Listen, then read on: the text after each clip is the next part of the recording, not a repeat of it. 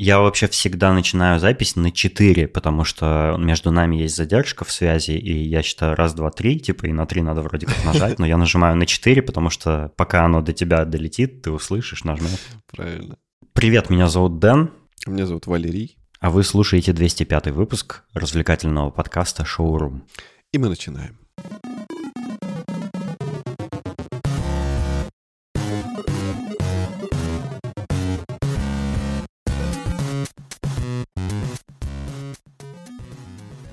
Мы все движемся навстречу будущему и киберпанку и прочему, и уже давно появилась всякая прикольная штука, типа какие-то экзоскелеты ну, придумывают, чтобы человека усилить э, его возможности силовые. Ты слышал, что Илон Масковской компании Neuralink э, разрешил, э, комиссия по здравоохранению и какой-то там фигне в США разрешила э, опыты на людях проводить? Да-да-да, я читал эту новость.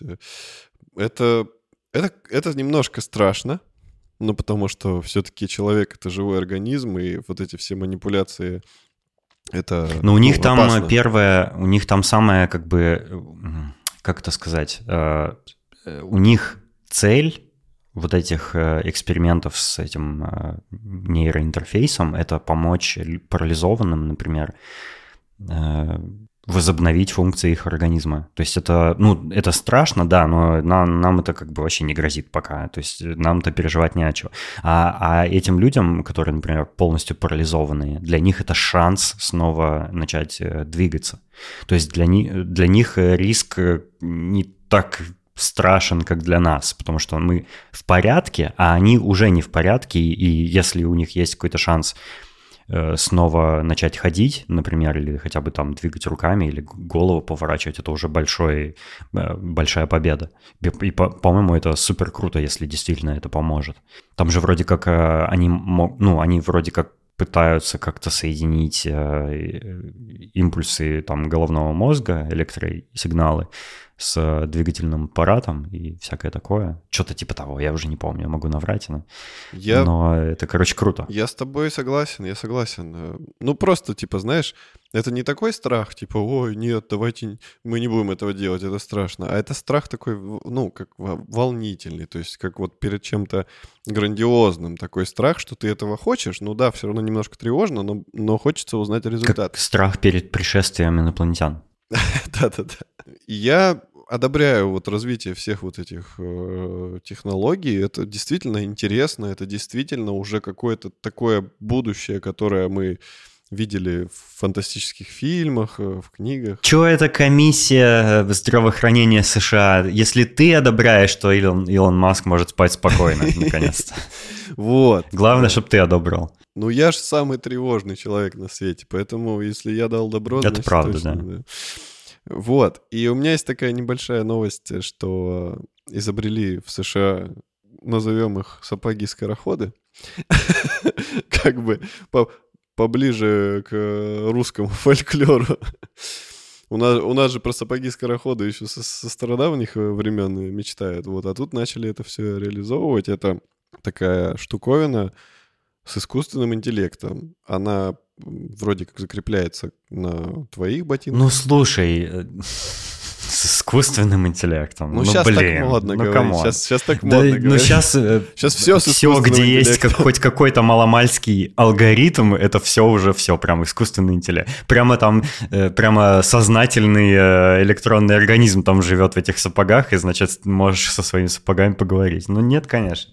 Это просто набор алгоритмов там есть, которые баланс твой поддерживают. Ну ты расскажи суть-то, что за скороходы? А, они позволяют увеличить скорость человека на 250%, то есть от обычной ходьбы. Получается, что ты делаешь э, движение, как будто ты просто идешь, но скорость у тебя при этом, как будто ты бежишь. И там вроде как до 7 миль в час э, скорость. Я, я Что знаю, это за система 7 миль? Сейчас, подожди. Блин, ну это же важно понимать, что за скорость это вообще там будет. Это 11 километров в час. Ну вот, и, собственно, я это увидел, как бы, устройство у Маркеса Браунли в э, видосе. Вот, и там это все показывается. как, как, как человек идет, но идет он, кажется, медленно, но при этом быстрее, чем, чем это должно быть. Выглядят они, скажем так, забавно, потому что, ну, это какие-то вот, типа роликовых коньков. Но... Да кроссовки с колесиками, короче говоря. Ну да, кроссовки с колесиками, но с другой стороны, блин, это, это интересно. Особенно, мне кажется, опять же, опять же, вот мы сейчас говорили про людей э, с какими-то проблемами в здоровье, да, и это может нам применять будет. У нас будут старики... применять. У нас будут старики на колесиках. Потому что... Хорошо, что не стояки на колесиках. Стояки на колесиках — это вот после 60 уже принимаешь колесики. Ты когда эту тему записал в шоу-ноты к нам, я такой, что-то знакомое. Я пошел на канал к Маркесу, потому что у него есть э, рубрика на его канале Dope Tech, где он всякие, э, всякий кринж э, обозревает, всякие стартапы, девайсы. Вот, и да, я видел у него обзор на эти кроссовки с колесиками. Называется, э, компания называется Shift Robotics, а скороходы называются Moonwalkers. И он там типа их попробовал, и, ну, судя по его обзору, я понял, что это какое-то полное говно. Короче, ну да, да. Бесполезная да. какая-то хрень. Очень опасная, потому что можно на этой скорости там упасть и расшибить себе вообще бошку. Но опять же, опять же, это надо рассматривать с позиции, что это же только как бы начало разработок, да, то есть, ну, понятно, что это все будет... Я думаю, это одновременный конец. Как ну это часто бывает. Ну, представь, если это хорошо, допустим, спроектировать, действительно сделать там какие-то внутренние отслеживающие устройства, которые будут предохранять от э, случайных каких-то падений или прочего, то в теории для, например, пожилых людей, у которых скорость передвижения типа медленнее, чем черепаха, которым реально очень трудно ходить. А это зачем мо... им ускоряться? Ну как? Ну, у пожилых, у пожилых людей замедленная реакция. Если они еще и ускорятся, это еще более травматично для них станет. Ты просто представь, сколько аптек сможет обойти среднестатистическая Мне кажется, можно, можно пожилым людям просто спиды раздавать и без, без всяких скороходов. Они будут из жека в жек гонять вообще только просто за секунду, как флэш. Ну, короче, в моем э, представлении, вот где в мире, где живут единороги и радуга отовсюду сочится, то люди пожилого возраста, они смогут, типа, нормально передвигаться с нормальной скоростью, не тратя на это очень много времени. Ну, ну мне кажется, это довольно прикольно. А люди, которые, например, имеют тоже какие-то ограничения по здоровью, у которых, ну, они, например, хромают, тоже не могут ну, быстро передвигаться, для них это тоже будет каким-то решением. Если это все грамотно, опять же, развить, спроектировать, так, чтобы это было безопасно. Мне, мне кажется, это вообще не для этого случая делается. То есть э, люди, у которых есть проблемы там с хождением или они просто старые и все такое, э, для них такой вид я не знаю, как это называть, транспорт, для них он еще более травматичным станет. А вообще, если посмотреть на сайт официальной компании, они там показывают молодых энергичных людей, которые там по э, мегаполисам гоняют в этих э, скороходах. И э, у меня возникают вопросы, то есть типа Э, если ты хочешь экономить время, да, э, если, если тебе надо там быстро передвигаться, вот на, на 250% быстрее, чем ты, если бы ходил просто, э, я вообще очень, очень мне жаль тех людей, которые, которые живут в таком темпе, что им нужны сапоги-скороходы для жизни. То есть это что вообще такое? То есть, представляешь, человек и так в, в таком ускоренном темпе живет, он там в офис бегает или, я не знаю, по митингам каким-нибудь. То есть ему надо еще быстрее, чтобы он вообще с ума сошел от перегруза работой. Э, ну, это прям плачевно. Мне кажется, это, это, ну, мне нравится, типа, что появляются какие-то такие диковинки, да, и кто-то все это разрабатывает, но я думаю, что это все так же умрет, как какие-нибудь там джетпаки. Помнишь, там какой-то чел изобрел джетпак, который тебе автономно, без подключения к каким-либо там шлангам позволяет летать? Угу. Просто человеку летать. И были уже там и демо, и видео, где он там летал, и все такое. Но это просто супер-мега травмоопасно. То есть ты, если там как-то неловко повернешься, все, ты труп. Это, это еще более опасно, чем езда на спортивном байке каком-нибудь. И шею свернуть это просто дело трех секунд. И, и, и где эти джетпаки сейчас? Ну вот где они? Вот э, несколько лет назад ходили все эти новости про эти джетпаки по интернету, а сейчас, ну и где они? Все, нет их больше. Да, с какой стороны посмотреть? Просто если смотреть со стороны э, вот вообще истории человечества, то, в принципе, многие изобретения, вот когда представлялись э, всякими чуваками, там, не знаю, какой-нибудь Томас Эдисон, Менделеев, не знаю, Галилео Галилей, они же все пытались, пытались, пытались, э, там, Леонардо да Винчи, он-то вообще, типа, по, э, ну, отбитый чувак, если вот так вот посмотреть, там, какие-то вертолет. Mm-hmm. У него вообще башню снесло, как однажды, видимо. Да, какие-то вертолеты придумал, там все на свете. Но если... А он, он все придумал. Мне кажется, он и компьютер, и интернет придумал, и, и чат GPT, и, и вообще все. Ну вот, то есть если таких людей не будет, то прогресс не будет двигаться, потому что как бы я рассматриваю это все э, с точки зрения вот с миру по крупице, потому что вот эти люди, они пытаются, пытаются, они вот какая-то искра в них бьет, и они что-то пытаются, пытаются. И если таких людей не поощрять, допустим, если, таких, если такие люди потеряют вот этот интерес к каким-то открытиям, то человечество, оно будет медленнее развиваться. То есть, да, там будут какие-то медленные технологии, там, вот, мы сделали наш процессор в iPhone на 10% быстрее, м-м, класс, давайте радоваться. То есть это все будет такая тягомотина неинтересная и более маркетинговая. А эти люди, они как, они как рок-музыканты. То есть они могут выстрелить. Визионеры. Да они могут как э, выстрелить, а могут не выстрелить. То есть, но пытаться надо, я считаю. То есть, как, кто-нибудь что-нибудь придумает, что, что реально будет востребовано, то, что будет прикольно. Вот, например, ты упомянул про джетпаки, и я недавно видел, что в Китае, по-моему, или в Японии начали официально продавать летающий мотоцикл, который, ну, выглядит типа как квадрокоптер, но он был, когда-то я про него читал, там, на стадии разработки, показывали, как чувак на нем там медленно по полигону летает на высоте двух метров, а сейчас их официально уже можно купить. Нифига себе, два метра — это довольно высоко. Ну да, да. Я, я на самом деле не знаю, ну, насколько у него регулируется высота. Типа, есть ли у него какой-то потолок. Но на том видео он летал, типа, невысоко. А сейчас это официально можешь купить любой человек может купить. Типа, если у тебя есть какие-то там бешеные деньги, за сколько он продается, ты можешь купить и пойти где-нибудь, не знаю, разбиться. Но, но, но, но, типа, действительно такое сделали, и это можно купить. А это значит, что они вот этот э, порог перешагнули, типа, с момента, что все такие, ну, это бред какой-то, до момента, что, типа, о, а я хочу такое. То есть какой, не знаю, арабский шейх скажет, хочу летать над барханами. Пойдет, купит этот летающий мотоцикл и будет летать над барханами, а другие шейхи будут такие, вай, какой джигит. У меня всего лишь Бугатти Вейрона, а он на мотоцикле летает над барханами. Вот это мужчина. Знаешь, говорят, лень – двигатель прогресса, э, потому что люди делают много всяких изобретений для того, чтобы быть более ленивыми, но при этом выполнять столько же э, работы, сколько и когда они не ленятся.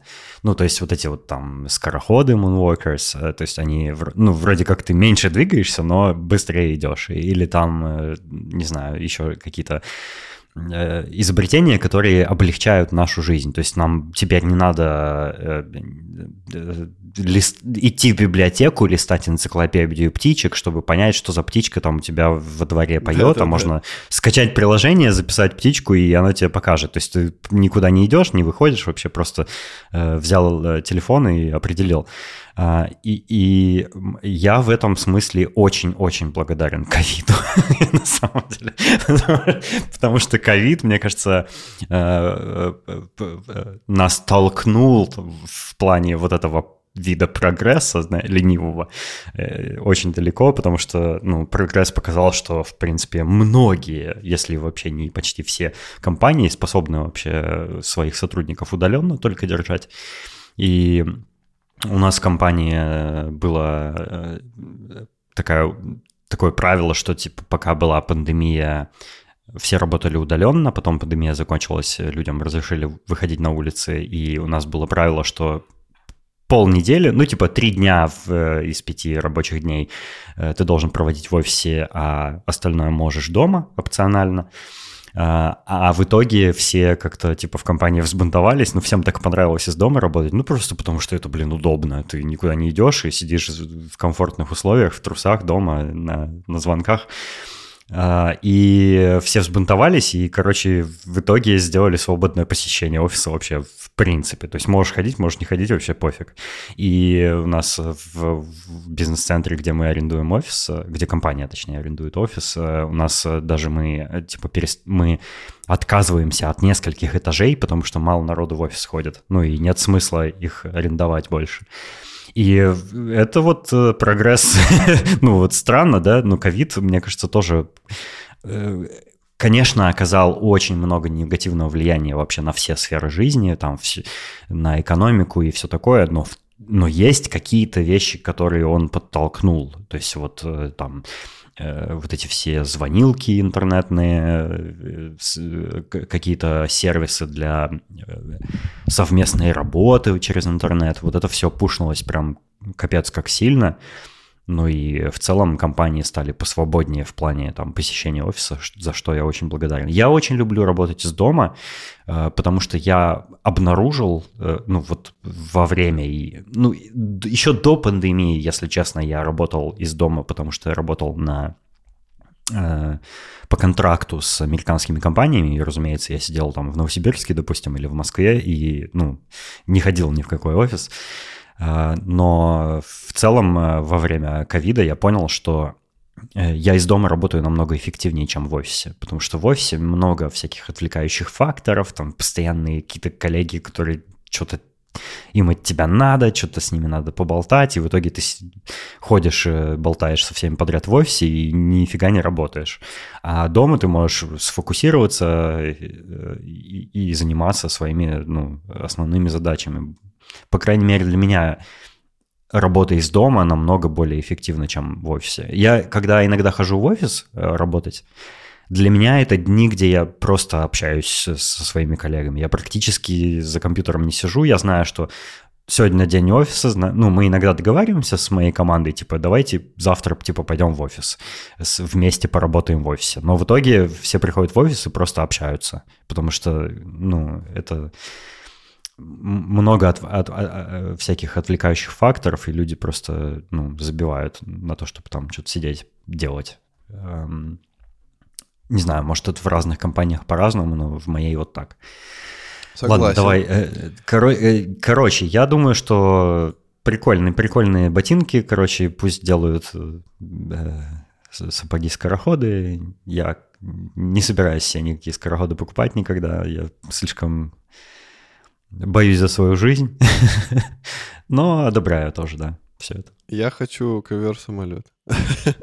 А чтобы узнать, о каком приложении про каких птичек Денис сейчас упоминал недавно, вам нужно подписаться на наш Patreon или Boosty эксклюзивно слушать наши классные пре-шоу, которые мы туда регулярно выкладываем. У нас больше чем 20 минут мы записали вот пришел перед этим выпуском. Заходите, подписывайтесь, слушайте, и вы нас поддержите финансово. А, а для нас это мотивация, а, а для вас, блядь, что я говорю? Для нас и для вас.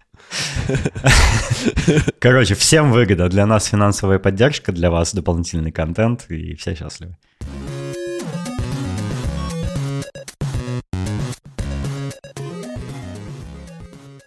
Мы, периодически затрагиваем в э, шоуруме с тобой эту тему, и, э, наверное, просто это наше какое-то жизненное наблюдение, которое, в частности, и нашу личность формирует, и вообще наши вкусы к, к, к, к вещам и окружению к нашему. Мы с тобой не раз говорили про вещи, которые служат нам долго, годами, качественные, хорошие вещи, вот, и я вспомнил историю э, совершенно рандомно и случайно.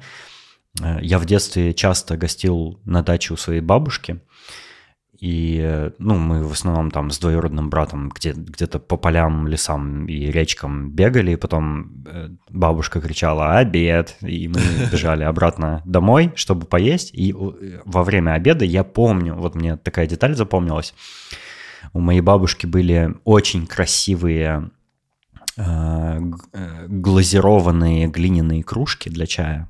Они, ну, это глиняные кружечки, но они с глазурью покрыты, и они очень красивые были. Да, знаю такие. И я бы даже сейчас себе такие хотел, если честно. Вот. А еще я помню, что всегда у нее был вот, ну, там, лоточек с, с маслом, и всегда она втыкала в, этот, в, в это масло нож. И что примечательно в этом ноже мне запомнилось, он был очень тонкий. То есть он не толщина лезвия, я имею в виду, а ширина лезвия. То есть она им э, пользовалась столько десятилетий, что, ну, когда ты его затачиваешь, лезвие же стачивается, и этот нож настолько уже был старый, что его лезвие сточилось просто почти до палочки. То есть он, он супер тонкий был. Это как, это как заостренная, э, э, не знаю, как это, чем, чем вяжут, как называется, вот, шпица? Спиц... Сп... А, да. Это я по-немецки просто сказал. Ну так вот, он был он был больше похож на заостренную спицу. То есть настолько тонкое уже лезвие было от того, что стерлось об э, точильный камень. Вот, и для меня, э, вот сейчас, вспоминая этот ножик кухонный, я понимаю, что этот кухонный нож ей прослужил, ну, невероятно много лет из-за того именно, как, как сильно он сточился, и по какой-то причине моя бабушка же его не выбросила и не купила новый, а продолжала им пользоваться. Ну, наверное, потому что она привыкла к нему, возможно, потому что это память какая-то там, ну и просто это вот нож, который всегда с тобой, да, и, ну и ты просто всю жизнь им пользуешься. И это очень здорово. И вот такие вещи, которые с тобой проживают всю твою жизнь, мне, я, мне очень нравятся, я их очень ценю. И мне хотелось бы, чтобы в моей жизни такие вещи меня больше окружали, чем какие-то э, вот эти все современные девайсы там и всякие гаджеты бесполезные, которые ломаются там через год. И, ну вот я хочу, чтобы меня окружали вещи, которыми можно было десятилетиями пользоваться. У меня есть некоторые вещи такие, мне сложно их назвать вот прямо из памяти, но, например, у меня вот есть э, микрофон Шур, в который я сейчас говорю, и мне кажется, что это вот из разряда таких вещей, которые мне прослужат десятилетиями. То есть ему уже много лет, и это и старая модель, и вот он работает великолепно, всегда безотказно, вообще никаких у меня нет к нему нареканий. И я в одном из предыдущих выпусков рассказывал, что я купил недавно еще один микрофон Шур на гаражной распродаже где-то, и ему там типа больше лет, чем мне, а он все еще работает. И вот, э, ну, это, это мне говорит о том, что такая вещь, как мой микрофон, э, ну, она надежная, такая цельная, добротная, качественная и не ломкая. То есть она прослужит вот годами многими. И э, у меня есть желание еще одной такой вещью обзавестись, и я в, в поисках как бы и э, проблема в том, что я не очень шарю в теме, э, ну, в, сфере в, в определенной. И я не могу выбрать эту вещь для себя. Я хочу себе очень хороший, надежный фотоаппарат, который прослужит мне десятилетиями. У меня был когда-то э, Canon EOS 500D. Э, э, это зеркалка очень начального уровня, она не, не фуллфреймовая. У меня был китовый объектив для нее, не помню какой там миллиметраж линз. И еще был э, объектив 50 мм э, с апертурой 1.4, э, который вообще мне очень нравился, я прям без ума был от этого объектива. Он такое боке красивое, размытое выдавал, и я в основном только с ним и гонял. 50 миллиметров? Да, 50. Вот, и, и, и ну, вот, собственно, и весь мой фотографический опыт. То есть я не, я не занимался никогда профессиональной фотографией, у меня там, как у тебя не было в своей фотостудии, я не снимал никого за деньги. Я, я снимал просто друзей, которые хотели, чтобы я их пофоткал. Вот максимум того, что Еще я делал. мы снимали котиков. Помнишь? Ну да, мы там на, на выставке котиков снимали. Я, я много им пользовался на самом деле тогда, э, потому что тогда с фотографии на смартфонах были, ну, вообще полным говном. А тут у тебя зеркалка, которая вот, ну, супер красивые снимки делает. И, мне это нравилось. Мне, мне не нравилось, конечно, что он был очень тяжелый, и просто это неудобно было. Надо специальную сумку э, носить было с ним, с этими всеми объективами, батареями всякими. У меня еще был этот дополнительный блок батарейный, который прикручивается к Canon. И, ну, и это, короче, просто очень тяжело было, неудобно. Вот. Э, Но я что-то в последнее время заскучал по качеству фотографии. И что я вообще о цифровой фотографии думаю? Я хотел как бы небольшое такое свое, э, свое мнение о цифровых снимках рассказать на всякий случай, чтобы понимали слушатели всю картину, ну и ты в том числе. Э, Я считаю, что вот у меня iPhone 14 Pro Max, Pro Max, да, и 99,9 э, случаев, э, процентов случаев мне айфона вообще достаточно для фотографирования всего. Э, Я совершенно не сожалею, что когда я там куда-то еду в другую страну, единственный фотоаппарат, который у меня с собой есть, это iPhone. Потому что его хватает вообще для всего. Э, И я, я, я уверен, что поч- ну, подавляющему большинству всех людей, э, если они хотят фотографировать, достаточно смартфона для фотографий, в том числе мне. Я считаю, что смартфоны сейчас фотографируют настолько великолепно, что этого достаточно для любого вида фотографий вообще. Но э, я хочу заняться фотографией чисто для себя, чисто как хобби, чисто для собственного удовольствия, эм, именно э, ради процесса. Я хочу, э, чтобы у меня была какая-то камера с э, ручным фокусом, чтобы я выставлял экспозицию, фокус, ISO, всякое вот это, и делал снимки. Вот именно ради процесса и Конечно, если сравнить качество э, мобильных э, фотографий с э, зеркальными фотографиями, с настоящими фотоаппаратами профессиональными, то ну, многие могут сказать, да блин, мобильники сейчас фотографируют практически уже как зеркалки и все такое, что, конечно, полная туфта. Это смартфоны и близко даже пока что не фотографируют так, как э, делают современные зеркалки. И что меня бесит в мобильной фотографии, это, ну вот ты сделал снимок, и он выглядит красиво на, на iPhone, на тот же. Ну вот красивая фотография получается, и ты любуешься фотографиями, которые ты из путешествия сделал, и они, ну, офигенные прям. А потом ты их открываешь Но- на компе. Да, потом ты их открыва- открываешь либо на компе, либо, например, если ты э, хочешь кропнуть фотку, ну там какую-то часть, э, ну кадрировать просто Мгм, снимок и мгм. что-то отрезать ненужное, а я делаю это почти всегда со всеми фотографиями.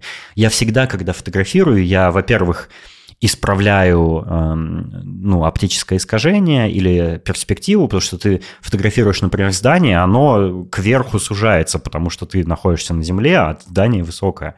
Я исправляю, я корректирую эм, перспективу, и когда я вот обрабатываю снимки мобильные, я всегда зумлю их.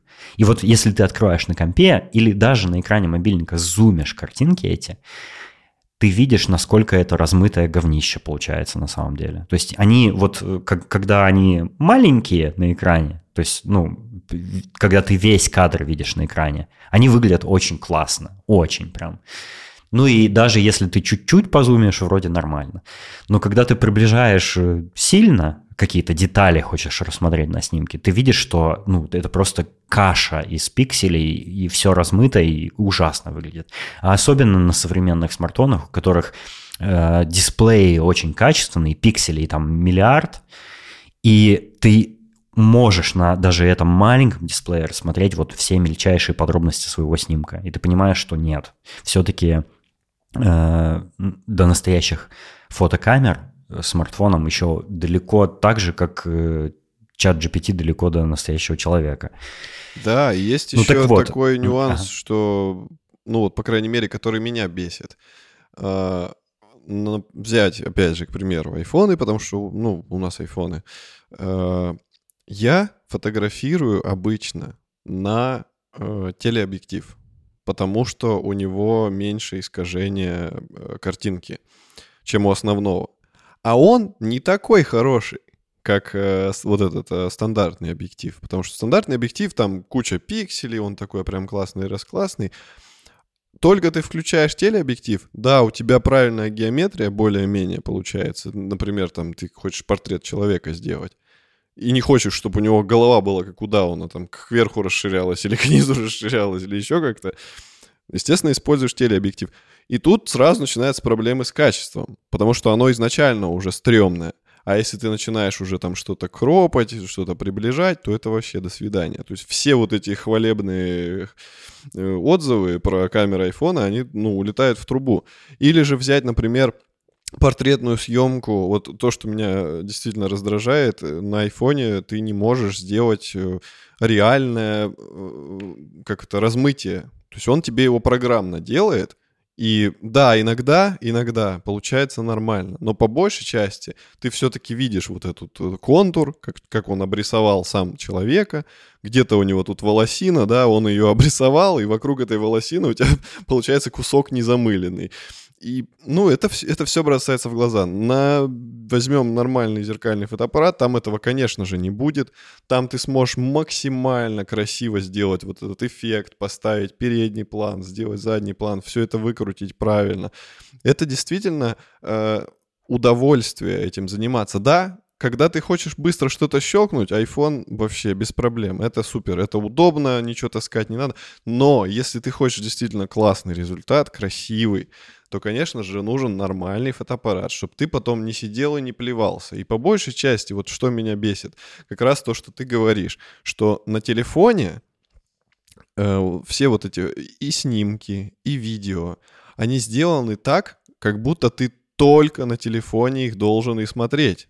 Типа это все сделано там инста, в инсту что-нибудь запостить, самому быстренько там кому-то фотки показать, но это не рассчитано, что ты прям заморочишься. Вот взять, ну, элементарный пример. Ты сделал какую-нибудь красивую фотографию на iPhone, ты хочешь ее распечатать и повесить.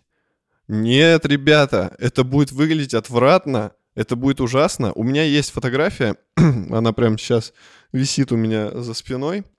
Там я сфотографировал э, Австрии, в Австрии я был, я сфотографировал просто ночную улицу на длинной выдержке, и, получается, машины едут, и фары размыты, и там такие классные размытые огни на дороге, они из-за этого не портят э, пейзаж, то есть там здание, улица, все красиво, а машины не портят эту картинку своим присутствием, вместо них красивые световые полосы. И я распечатал эту фотографию, да, она небольшая, я ее распечатал в формате А4, но в то же время качество потрясающее. Хотя я распечатывал у себя типа дома на принтере, на обычном. А, даже... ну ты этот снимок сделал на фотик. Да, вот, я, вот я и хочу сказать, что снимок был сделан ночью, источников света, света очень мало. На, там на здание, на фотографии. И если посмотреть, то я прям могу вот сейчас подойти, и в окнах увидеть там стол, не знаю, на столе кружка стоит. То есть это все видно, это все четко, это все здорово. Если я такой снимок сделаю на айфоне и распечатаю его, то это будет отвратительно, это, это будет стыдно да, вешать да, на да. стену. Ну, не то, что прям отвратительно, то есть это норм будет, но ты все равно увидишь вот эту сильную разницу между мобильной фотографией и, и настоящей. И а, очень Я хотел важно добавить... еще, извини, еще чуть-чуть. Э, и очень важно еще все-таки про вот этот ночной режим, да, то есть если я, это же мы сейчас ночную фотографию обсуждаем, если я на iPhone сделаю ночную фотографию, то он же начнет ее сам как-то там э, мозгами дорабатывать, выкручивать где-то экспозицию, где-то что-то с цветами он неправильно передаст. А из-за того, что все эти манипуляции происходят, это еще дополнительное ухудшение качества, потому что все регулировки, они отражаются на качестве фотографии. Я как раз про это хотел сейчас а добавить. А здесь этого я... нет. Я хотел сказать, что э, про портретный режим. Эм, когда э, Apple анонсировала iPhone 14, они сказали, что у нас, ну, типа, мы сильно, сильный, сильного прогресса добились в портретном режиме, и, типа, теперь э, там прям почти не отличить от э, настоящих портретных линз снимок. Нет, это неправда. Он точно, точно так же косячно все обтравливает вокруг размазан, ну, типа объект на переднем плане и ну, ты понял, короче. Да. Я не, не могу сформулировать.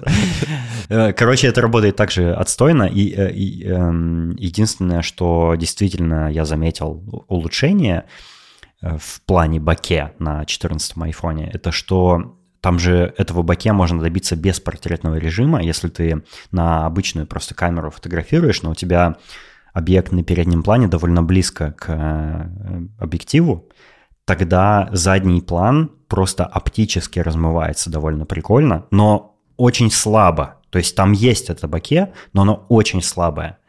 Да, у меня не, тоже Не такое, есть. конечно, как на, на объективе 50 миллиметров, там, с большой апертурой. А, ты сказал про вот постобработку и все такое. Я хотел э, подробнее остановиться на этом. Э, я эм, я как-то встречал, эм, я где-то, я был подписан на какого-то дизайнера, не помню, кто это затвитил в Твиттере еще, когда я его читал. Может быть, Себастьян Девит, который делает приложение Халида, э, вот это популярное приложение для э, фотографирования на айфонах. По-моему, он что-то такое постил или он кого-то ретвитнул. Ну, короче, суть э, сообщения была в том, что там, там какой-то профессиональный фотограф говорил, что если вы хотите максимально качественный снимок, вот если результат фотографирования для вас это самое важное, то вам нужна Sony Alpha какая-нибудь там профессиональная. А если вы хотите получать максимальное удовольствие от процесса фотографирования, ну, если речь идет о цифровых фотоаппаратах, разумеется, не о пленках, то вам нужна ляйка. Mm. А, и что, что у ляек вот именно, типа, там всякие крутилочки, все. У них же там почти все вручную делается. У них там, э, по-моему, они... Я недавно что-то такое читал, что вроде как они отказываются от автофокуса или что-то типа того, я уже не помню. Или от экспозиции, то есть экспозицию вроде как вручную надо устанавливать. Я не помню, что именно, но вроде как у них вот почти полностью все вручную нужно даже на цифровых камерах делать. А, ну и э, в целом это камера такая известная, типа своим вот этим пресловутым немецким качеством. А, ну и вот, я, я заинтересовался, типа, а почему, а почему снимки на смартфоны такие говенные по сравнению со снимками на зеркалке. Ну, понятное дело, понятно, матрица там микроскопическая, там миллиметр на миллиметр или типа того. Э, понятно, что там и линзы вот эти тоже миллиметражные, э, мелкие, и, и, ну и просто невозможно выжить хоть сколько-нибудь качественный снимок, да, из, из такой мелкой камеры. Э, но если посмотреть на флагманские современные смартфоны, они там все сейчас заявляют, вот там мой iPhone фотографирует там 48 мегапикселей, там все дела, и у них, у них там уже внутри система линз, не просто стеклышко, закрывающее матрицу, да, а просто уже прям система линз, и они там э, двигаются, как в настоящих фотоаппаратах, автофокусируются там оптически именно. Э, вся, всякие вот эти, ну, они ведут себя уже как бы как будто приближенно к настоящим фото, э, линзам фотоаппаратов но снимки все равно говно. И, например, у какой-нибудь там, у какого-нибудь современного у какой-нибудь современной нормальной профессиональной зеркалки может быть не знаю, там 20 мегапикселей, а у сраного айфона 48. Ну вот как так, да? Почему, ну, э, типа, почему, зачем, зачем, во-первых, столько мегапикселей? Они, э, они используют очень много, ну, производители смартфонов, я имею в виду, они используют много сейчас э, постпроцессинга для того, чтобы из говеного снимка сделать сколько-нибудь нормальный.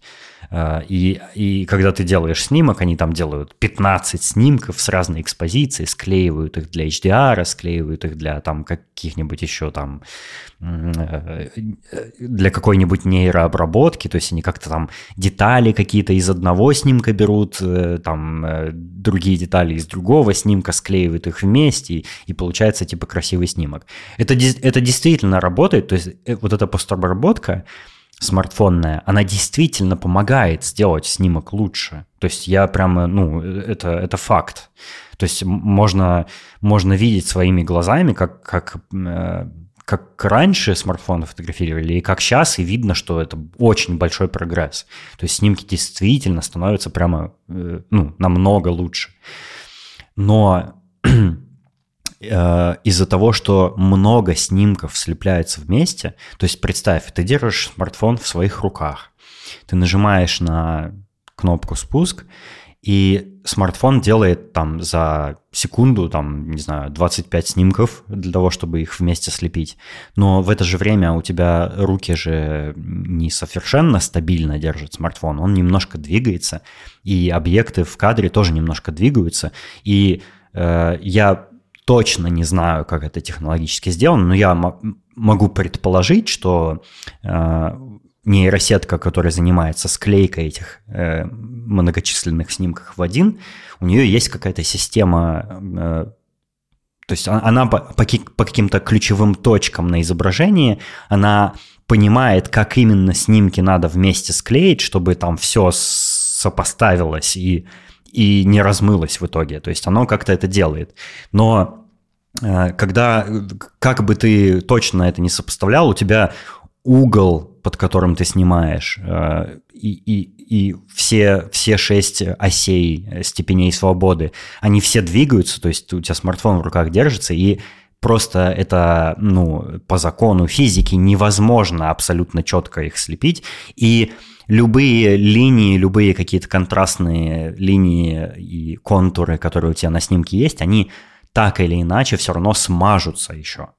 И поэтому любой снимок, который на смартфон делаешь, он э, после всех вот этих постобработок, он становится еще более смазанным, чем он был бы без этих обработок. Да. Еще а, один момент, э, как mm-hmm. раз вот про вот это, то, что это можно заметить даже. Я вот иногда делаю фотографию, особенно это хорошо заметно, э, когда более темная фотография, но иногда это видно даже при нормальном освещении. Ты сделал снимок, и он же его тебе на секунду показывает, что получилось. И там есть вот этот момент, когда он его еще не успел слепить, ты видишь его четким более-менее, а потом он подумал, что-то там исправил, и ты видишь прям глазами, как качество стало хуже. Типа прям вот эта вот смазанность какая-то появилась, что-то что заблюрилось. И, и вот это меня больше всего раздражает. Я от, по этой причине сейчас очень мало стал фотографировать на телефон, потому что я стал видеть этот момент, и меня прям он бесит. Я такой, ну зачем? Зачем ты все испортил? Хватит думать за меня. Почему? Как я хочу это ну, выключить? Ну, ты знаешь что есть решение этой проблемы? То есть да, можно... там вроде как можно это выключить, но я пока еще не это. И, если ты пользуешься вот этими любыми из вот этих э, приложений для фотографирования, типа Халида и прочих, Camera э, Plus и какие там еще бывают, я уже забыл. Ну, Халида они, сейчас они... нельзя купить. Он э, нету у них бесплатной версии, я уже пробовал. Mm.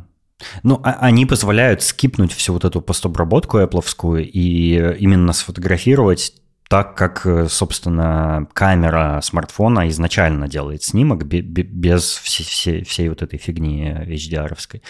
А, и, и, и ну, конечно, такие снимки, они, они будут казаться сначала более низкого качества, потому что как раз вот эта вся обработка, то есть там цвета будут более, более блеклые, э, динамический диапазон будет меньше, потому что предполагается, что ты этот снимок должен потом сам обработать где-нибудь там в Lightroom, в Photoshop или где-нибудь еще, и вот выкрутить все, что тебе нужно уже самостоятельно. Ну, собственно, как на зеркалке мы делаем RAW-файлы вот эти, открываем да, да, в Photoshop да, да, да. или в Lightroom и начинаем угу, настраивать угу. так, как надо. И я считаю, что это уже как-то поступок зрелого человека. То есть, когда я Не, занимался... ну, кстати, ну, ты же можешь на зеркалке фотографировать в RAW э, формате, а можешь и просто в JPEG сохранять. Я всегда и... так и делал, сразу два И фотографии, которые, которые камера делает в JPEG, она их обрабатывает тоже. Угу. Я знаю, я, я же сделал это все. Нет, это, это в целом-то, это в целом для, ну, простых людей, не профессиональных фотографов, типа для нас, короче говоря, это в целом это хорошая вещь. То есть э, камера или смартфон, он за тебя, тебе фотографию сам обрабатывает. Если надо, ты уже там в приложении фотографии берешь, подкручиваешь какие-нибудь крутилочки и делаешь ее там более экспонированной или менее экспонированной, или там контрастность подкручиваешь, что-то такое. Но в целом это, это прикольно, я считаю. Но именно вот если у тебя цель, типа, получить вот сырой снимок и уже самому самостоятельно от, с нуля до, до конца сделать, ну, э, э, его отретушировать так, как тебе так как ты задумал, то, ну да, то есть надо прямо, э, придется тогда с сырым материалом работать. Если копнуть глубже и уйти в пленку, то тут вообще как бы ты изначально должен быть молодец. ты должен правильно все посчитать, должен правильно выставить там ISO, экспозицию, все, потому что ты уже никак это потом не обработаешь, ты уже это проявляешь и видишь результат. То есть это вот... Ну, есть э, пленочные фотоаппараты, которые автоматически все это делают, э, выставляют есть. Э, экспозицию, там все такое, по, ну, я по, про... по электронному экспонометру тому же. Я про самые вот эти вот ранние, когда ну, да, да. люди запаривались. Так, что я хотел сказать? Ну, э, смотри, я, да, пленочная фотография это немножко, ну, это не то, что немножко, это прямо совсем другой разговор, потому что я думаю, что пленочная фотография это примерно как э, прослушивание музыки на виниле. Ты больше наслаждаешься там вот именно таким процессом э, ручным. Э. Вот взять моего папу, он занимался фотографией, типа, еще там, не знаю, со школы, с каких-то элементарных пленочных там фотоаппаратов, типа какой-нибудь Киев, смена, вот это. А потом он купил себе э, Зенит, потом он купил практику, это, по-моему, немецкая, ты ее, кстати, даже видел. И он как бы уже нафотографировался до такого, что он э, на автоматизме понимал, сколько ему что выставить. И сейчас, как бы, если ему дать в руки, например, зеркалку уже цифровую, и в ручном режиме его заставить сфотографировать, вот как бы его фундамент на пленке, он перенесется уже на цифру, то есть он может, э, в отличие от меня, он сможет все правильно выставить в не в автоматическом режиме, изначально уже сделать снимок, который типа по минимуму надо будет ретушировать в каком-нибудь Lightroom. То есть это все взаимосвязано. И если бы, допустим, я умел это все на пленке делать, то и мне бы было проще в, в, ну, в ручном режиме. Слушай, ну это очевидно, потому что если у тебя есть такой фундамент, когда ты понимаешь, как работает э, э, экспозиция вообще, что, она, что эти цифры все значат, как э, у, у пленок же еще разные есть светочувствительности, там в зависимости от светочувствительности пленки ты там э, из своего опыта знаешь, что вот надо такую-то экспозицию при дневном освещении выставить, а при вечернем надо сильнее, там, ну и все такое. И ты этот опыт просто, э, разумеется, переносится напрямую на цифровую с, на цифровую фотографию, потому что цифровая фотография изначально задизайнена с оглядкой на пленочную. То есть все вот эти цифры, они, э, это условности, грубо говоря, э, э, которые приняты как стандарт для того, чтобы ну, оперировать вот значениями экспозиции и все, выдержки и там все такое. Я сейчас не хочу углубляться в тему пленочной именно фотографии, потому что я думаю, что бонусы пленочной фотографии — это скорее, как бы провести аналогию, это как прослушивание музыки на виниловых пластинках, когда ты получаешь удовольствие именно от всего вот этого ручного процесса, от, от этих Э, ритуалов работы с пленкой, проявкой, девелопментом снимков и все такое. Ну и ты физический а, результат все-таки по нему получаешь по итогу. То есть у тебя будет фотография. Да, да, да. Ну, и, и, если у тебя цель... Ну, у меня, у меня нет никогда и не было, и, скорее всего, никогда не будет цели получить физический отпечаток. Мне э, на, надо картинку получить, да? Э, и я часто встречаю у каких-нибудь фотолюбителей там где-то в соцсетях э, такие, значит, заявления, что вроде как э, цифровом, цифровой фотографии никогда не догнать пленочную, типа, что, если честно, я считаю, э, полная брехня, потому что ну, и, есть такое, типа, есть такое поверье, что, ну, вот есть аналоговый снимок, и разрешение э, и возможность детализации этого снимка упирается только, упирается только в размер гранул серебра в пленке. То есть вот эти гранулы настолько мелкие, что, что у тебя есть огромный, гигантский запас для у, у, фотоувеличения этого снимка. То есть ты его можешь увеличивать там типа бесконечно, пока, пока ты не увидишь уже прямо химию, атомы, прям атомы. гран, гран, да, да, да, грубо говоря, пока ты не увидишь вот эти гранулы серебра, то есть это вот, вот шум, шум вот этот непосредственный, пока Да, не да, увидишь. да. Э, Но это на самом деле полная фигня, потому что э, Везде у этого, фото, у этого фотоувеличения предел уже довольно, довольно легко достижим.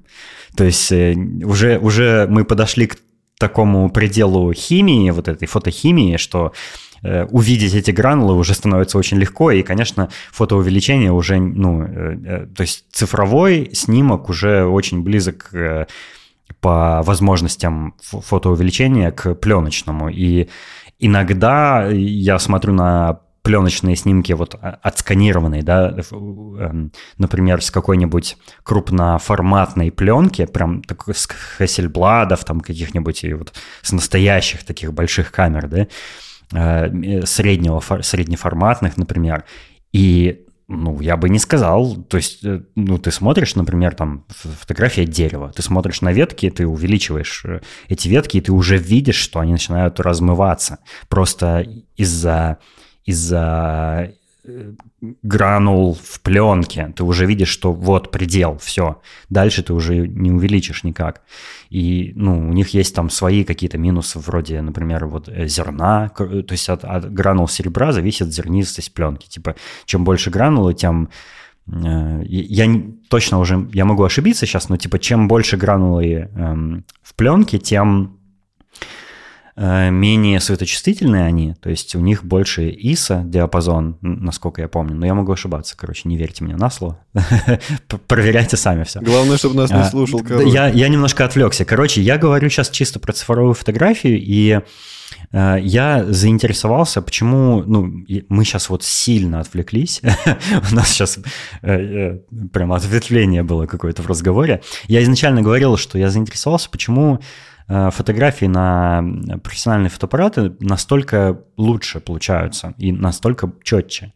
И я начал э, как бы исследовать этот вопрос, и, ну, э, самый первый э, ответ, который ты можешь там нагуглить, да, и, и изучить, это, конечно, размер матрицы, бла-бла-бла, вот это все дело. Но вообще э, четкость снимка еще очень сильно может отличаться от качества оптики, которую ты используешь со своим э, зеркальным фотоаппаратом.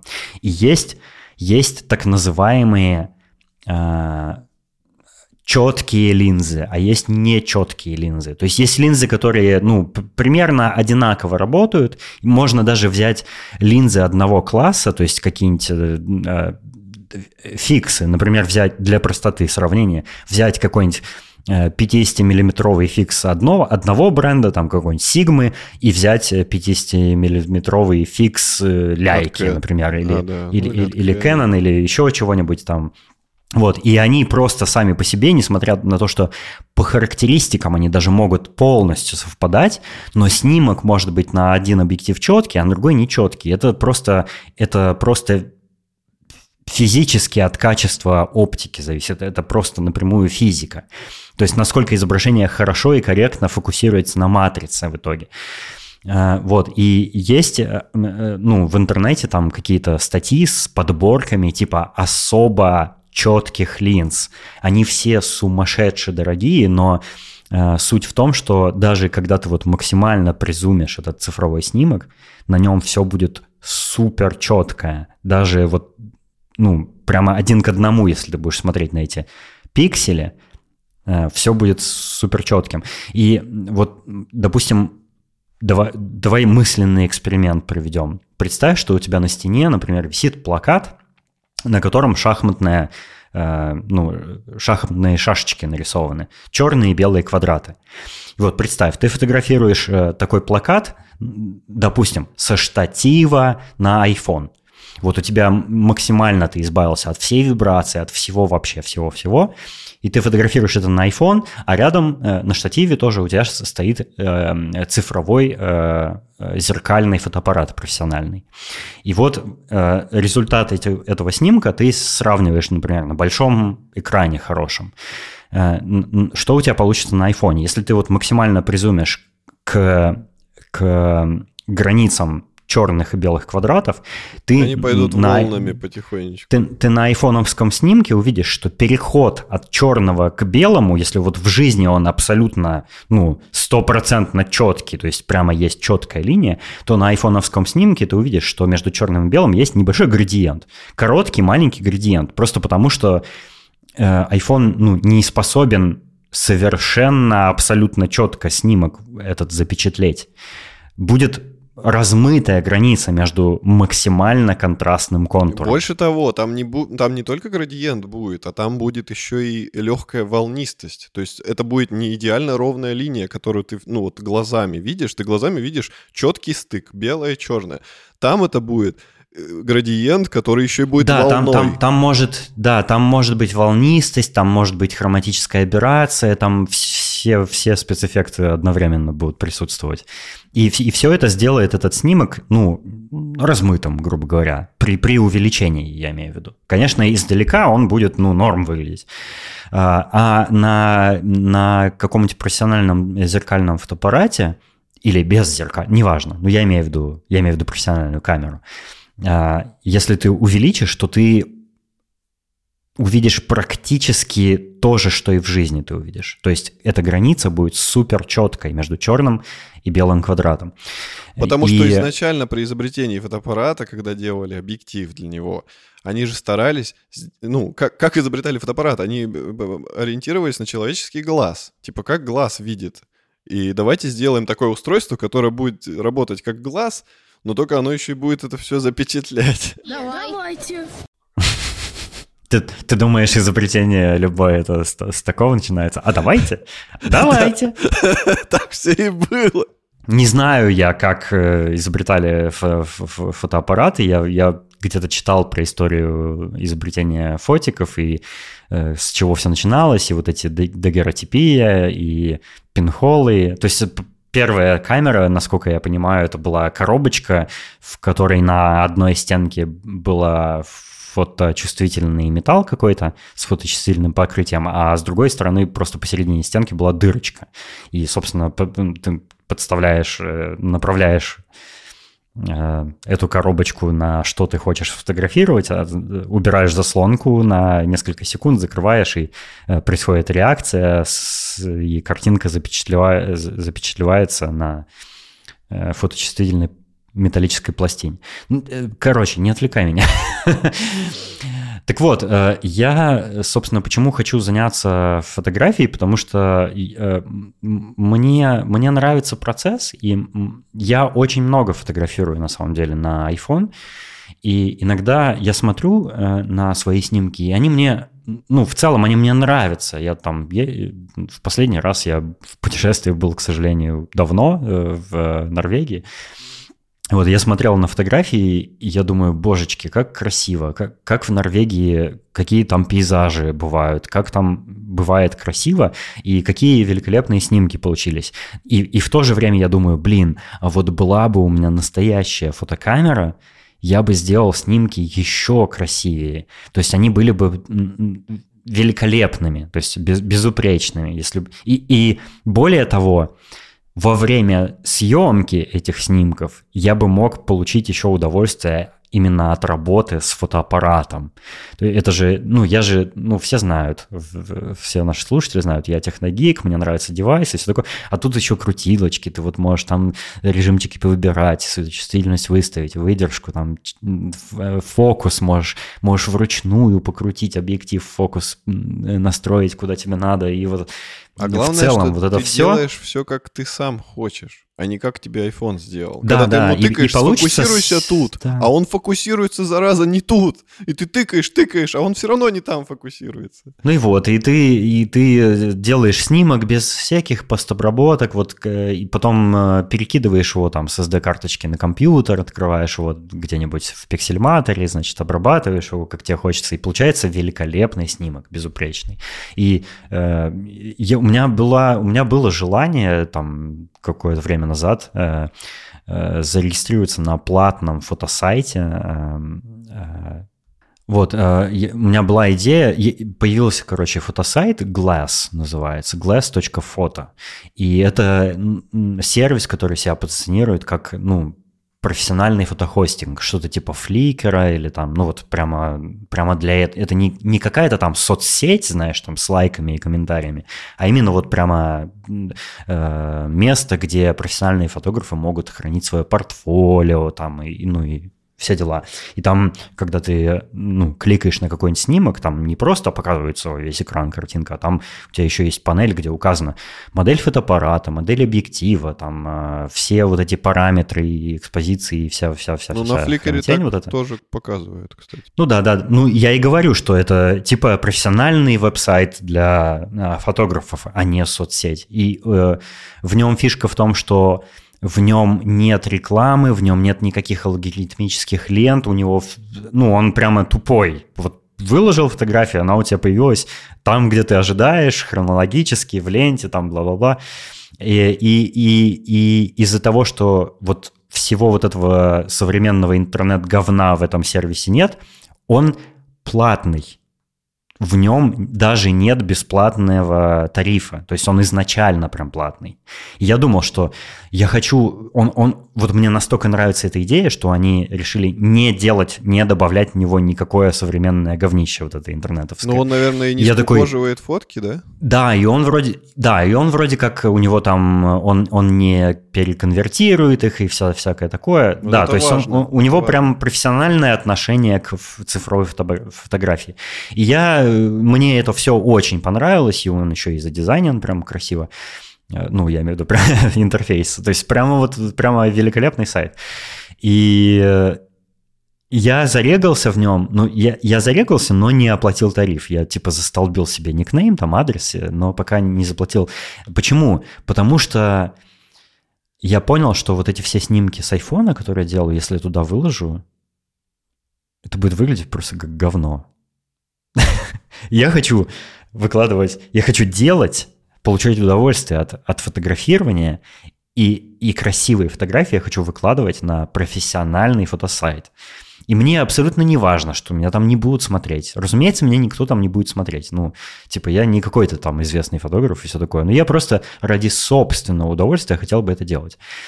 И а, моего тоже. Я с удовольствием буду смотреть то, что ты фотографируешь. Ну вот. А, и, и а, а у меня возможности фотографировать всякую красоту, как бы тут в Амстердаме прям, ну, выше крыши. То есть э, здесь можно легко путешествовать по соседним странам, и даже внутри Нидерландов очень много есть красивых мест и все такое.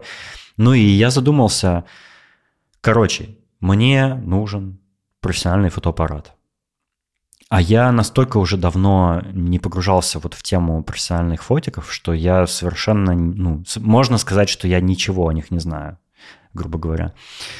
И, ну, я периодически слежу за какими-то знакомыми, за там какими-то известными в интернете людьми, которые увлекаются фотографией. Я смотрю ну, на, на их снимки и на устройства, которые, которыми они эти снимки делают. И у меня есть знакомый Саша Лунев. Э, это разработчик, с которым мы сделали э, russiancast.club, каталог русских подкастов. И он не так давно обзавелся фотокамерой Ricoh GR3. И он выкладывает снимки просто в соцсети с этой фотокамерой, и они великолепны. Они, э, ну, заслуга в первую очередь, конечно, э, в Сашин, э, заслуга в как формулируется это? Как правильно сказать? Заслуга в чем-то? Заслуга в первую очередь от человека. Заслуга человека. Заслуга... Заслуга успеха э, фотографий. Заслуга теме. успеха Сашиных фотографий в первую очередь, конечно, в его таланте секрет, секрет успеха нет. Блять, как это сформулировать, я не понимаю. Короче, конечно, в первую очередь э, э, те великолепные снимки, которые Саша делают, получаются такими благодаря его таланту, благодаря его видению композиции, благодаря, ну, собственно, объектам его съемки, съемки и как он подбирает, ну, ракурсы, освещение. То есть это в первую очередь это мастерство просто человека. Но я, конечно, смотрю, обращаю внимание еще и на аппарат, с, помощью которого э, вот мои знакомые делают, собственно, снимки, потому что мне ну, для того, чтобы, собственно, делать хорошие снимки, мне надо какое-то устройство, да, чтобы их делать. Я, я, я на айфоне уже неплохо фотографирую, как мне кажется, но мне хочется именно вот перейти на что-то, что-то, скажем, более механическое, чем цифровое. ну и вот этот Rico GR3, его многие хвалят. И я на YouTube очень много обзоров видел э, этого фотоаппарата. И ну, он, он прям очень хорош, очень. Он объективно высоко оценен там профессиональными фотографами. И все прям обзоры очень хвалебные на него. Такой Однако маленький. у него есть... Э, да, он, он маленький, это по, это по большому счету мыльница. Но он прям профессионально, можно сказать, У него оптика не съемная. Не съемная оптика, да, у него даже не съемная оптика. Ну, есть, я бы не сказал, и, что и он это... прям космических денег стоит даже. Ну да, но да, он довольно, там, тысячу евро он стоит, грубо говоря. И... Он стоит, как моя видюха. Да, да. То есть он, это, это такой э, фотоаппарат начального уровня, который выдает на удивление прекрасный результат. А, однако э, у меня есть э, как бы особое, особое требование, особая такая хотелка к фотоаппарату, который, которым мне бы хотелось обладать. Эм, я очень давно подумываю о том, чтобы мне делать видеоблог какой-то. Я даже не знаю пока о чем. Просто мне хочется какие-то видосики записывать. И, э, ну, будучи избалованным уже и все такое, я хочу, чтобы мои видосики были 4К 60 FPS. А мало какие вообще цифровые фотоаппараты такое умеют, как оказалось. Я, ну, можно было бы подумать, блин, ну, цифровые э, современные профессиональные фотоаппараты, они, ну, должны такое уметь, потому что, блин, любой смартфон уже давно 8К 120 FPS и все-все-все такое записывает, уже как бы это, этим не удивить, да? Ну, а уж профессиональные это должны и подавно это уметь. Однако, нифига, мало какие умеют, и те, которые умеют, э, у них есть свои какие-то изъяны. То, ну, запись видео — это второстепенная штука, которая мне нужна. Я, конечно, мне, я, я ради записи видео, я бы не стал брать э, фотоаппарат, я бы взял какой-нибудь там начальный уровень Blackmagic или что-то такое, да? Ну, э, то есть я бы, я бы ориентировался на видеокамеру в первую очередь, а не на фото. Но есть э, некоторые видео, э, некоторые фотокамеры, которые умеют очень хорошо записывать видео. Например, Sigma FP. Это очень известная среди там всяких видеоблогеров э, фотокамера. И ее фишка в том, что она очень компактная. Это беззеркалка, очень компактная, прямо удивительно маленькая, размером с ладошку. Но к ней прикручиваются настоящие профессиональные э, объективы, и она пишет 4К 60 FPS с высоким качеством цветопередачи в профессиональном каком-то там Apple ProRes э, RAW формате и все дела. И еще фишка в том, что э, у многих профессиональных видеокамер как устроена запись. Ты не обязательно должен с профессиональной видеокамеры записывать э, видеопоток на SD-карту или там на какой-то носитель. Ты можешь подключить внешнее записывающее устройство в видеовыход своей видеокамеры и записывать видео с видеовыхода. То есть видео capture делать. Ну да, вот я видел такое на профессиональных съемках, например, те, те же фотошуты для каких-нибудь моделей, и всегда видно, что у них стоит э, камера, которая ну, кабелем соединена с ноутом, и типа все видосы там тут же появляются у них. Да, такое знакомство. А, есть, есть специальный класс устройств, э, профессиональные видеорекордеры, которые подключаются по HDMI к твоей профессиональной камере, э, которая выдает правильный поток видео. Потому что там есть разные еще алгоритмы сжатия, то есть э, протокол HDMI, он же имеет компрессию, и есть э, такой параметр, о котором я, по-моему, в прошлом году только узнал. Я не знаю, каким термином он называется, но ты, когда видишь э, цифры определенные, ты понимаешь, что это вот именно тот параметр. Там, например, ты можешь увидеть, когда ты подключаешь, например, монитор к своему игровому ПК и заходишь в настройки э, видеоадаптера NVIDIA, там есть такой параметр 4.2.0, 4.2.2, какой-то вот RGB, CBPR, что-то там такие вот эти какие-то аббревиатуры странные. Это протокол передачи видеоизображения по, по кабелю. И что эти цифры означают? 4.2.2, например. Эм, когда ты делаешь снимок, или, или записываешь видео, каждый, каждая точка, каждый пиксель на твоем, э, э, в твоем видео или в твоей фотографии имеет много разных параметров. В том числе это параметр э, светимости, ну, люминосити, то есть от полностью черного к полностью белому. Ну, степень свечения пикселя, короче говоря. Есть э, параметр э, цветности перед, цветопередачи, короче говоря. То есть у, у, одного, у одной точки на экране может быть много параметров. И э, как, как, насколько я понимаю, как работает э, передача видеопотока по HDMI тому же.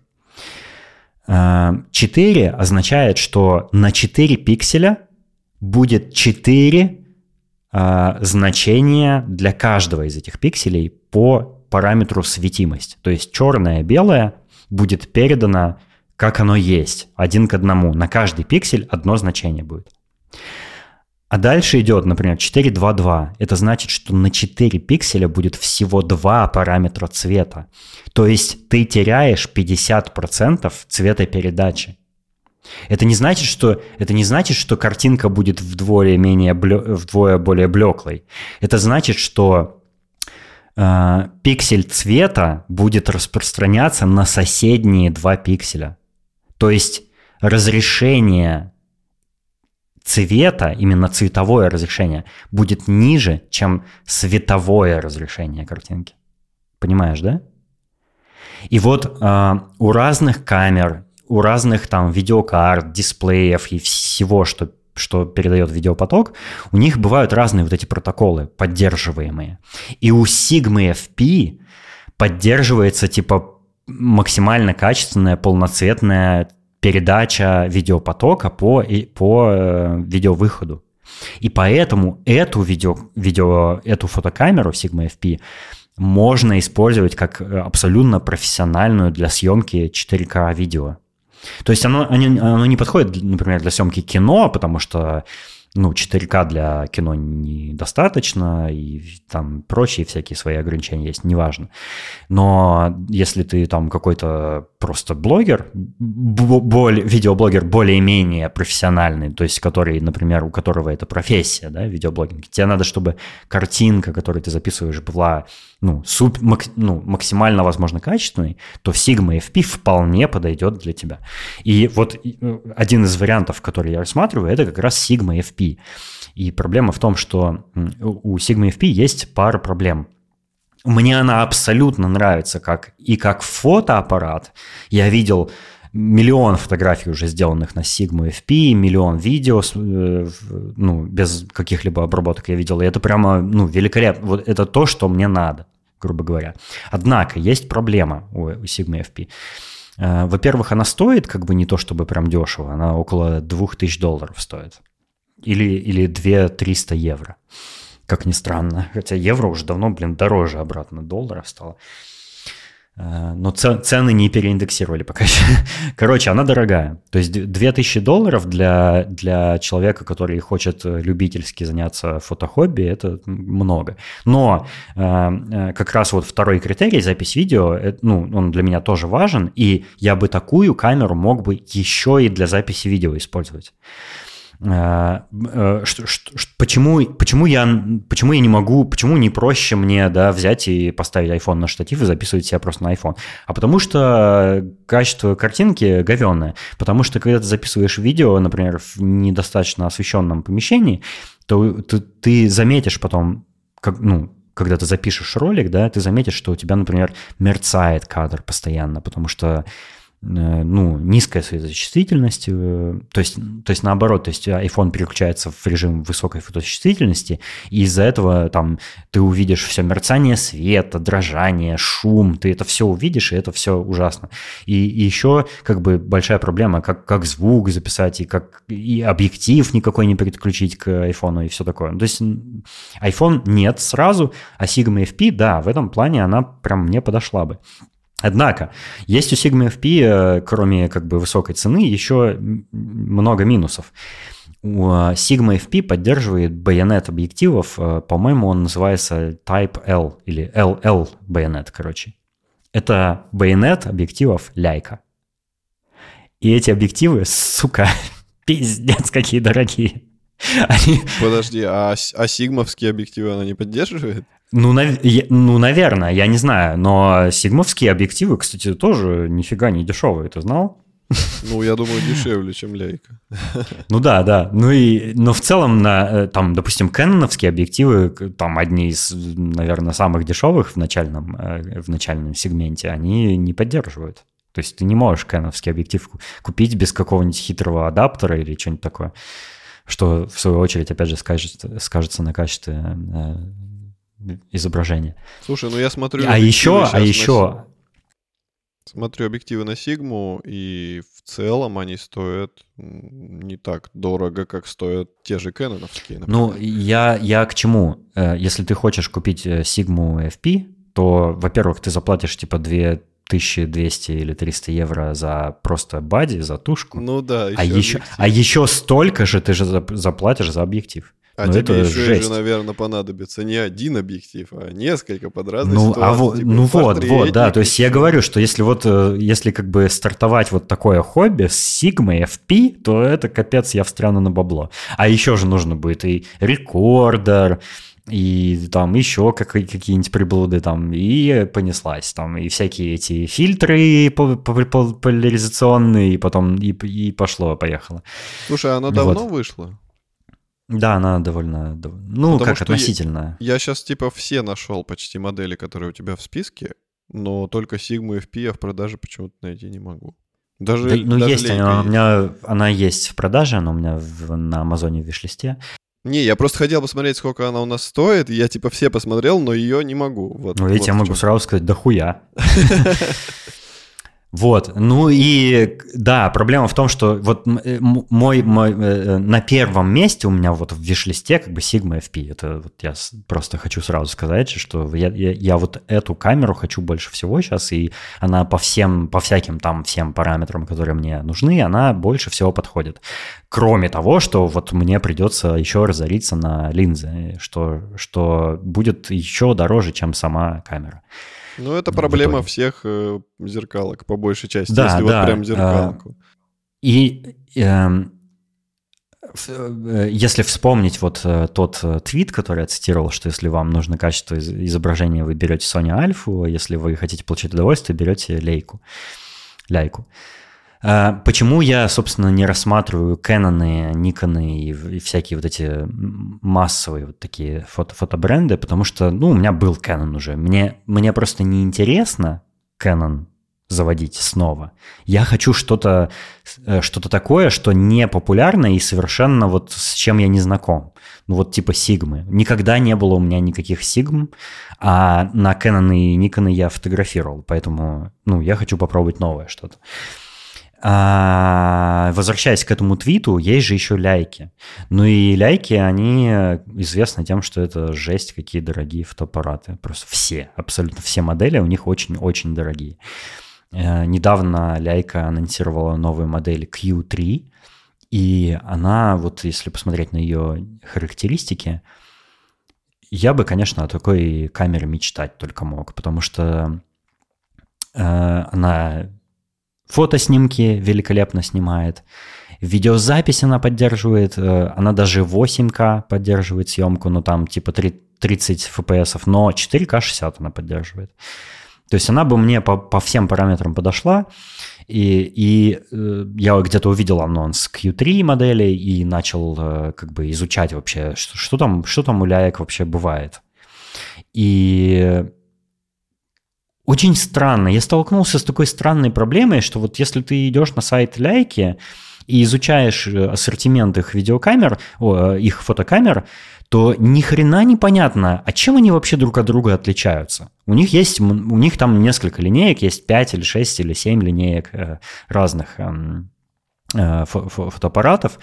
Э, есть у них вот, наверное, самая известная линейка это M, Leica M, и самая последняя модель это Leica M11. И она, например, вообще видео не записывает, насколько я понял, судя по параметрам на официальном сайте, потому что до сих пор я, я не уверен до сих пор. Я пытался нагуглить, но это такие какие-то фантомные вообще виде- э, э, камеры, про которых недостаточно информации в интернете, на мой взгляд.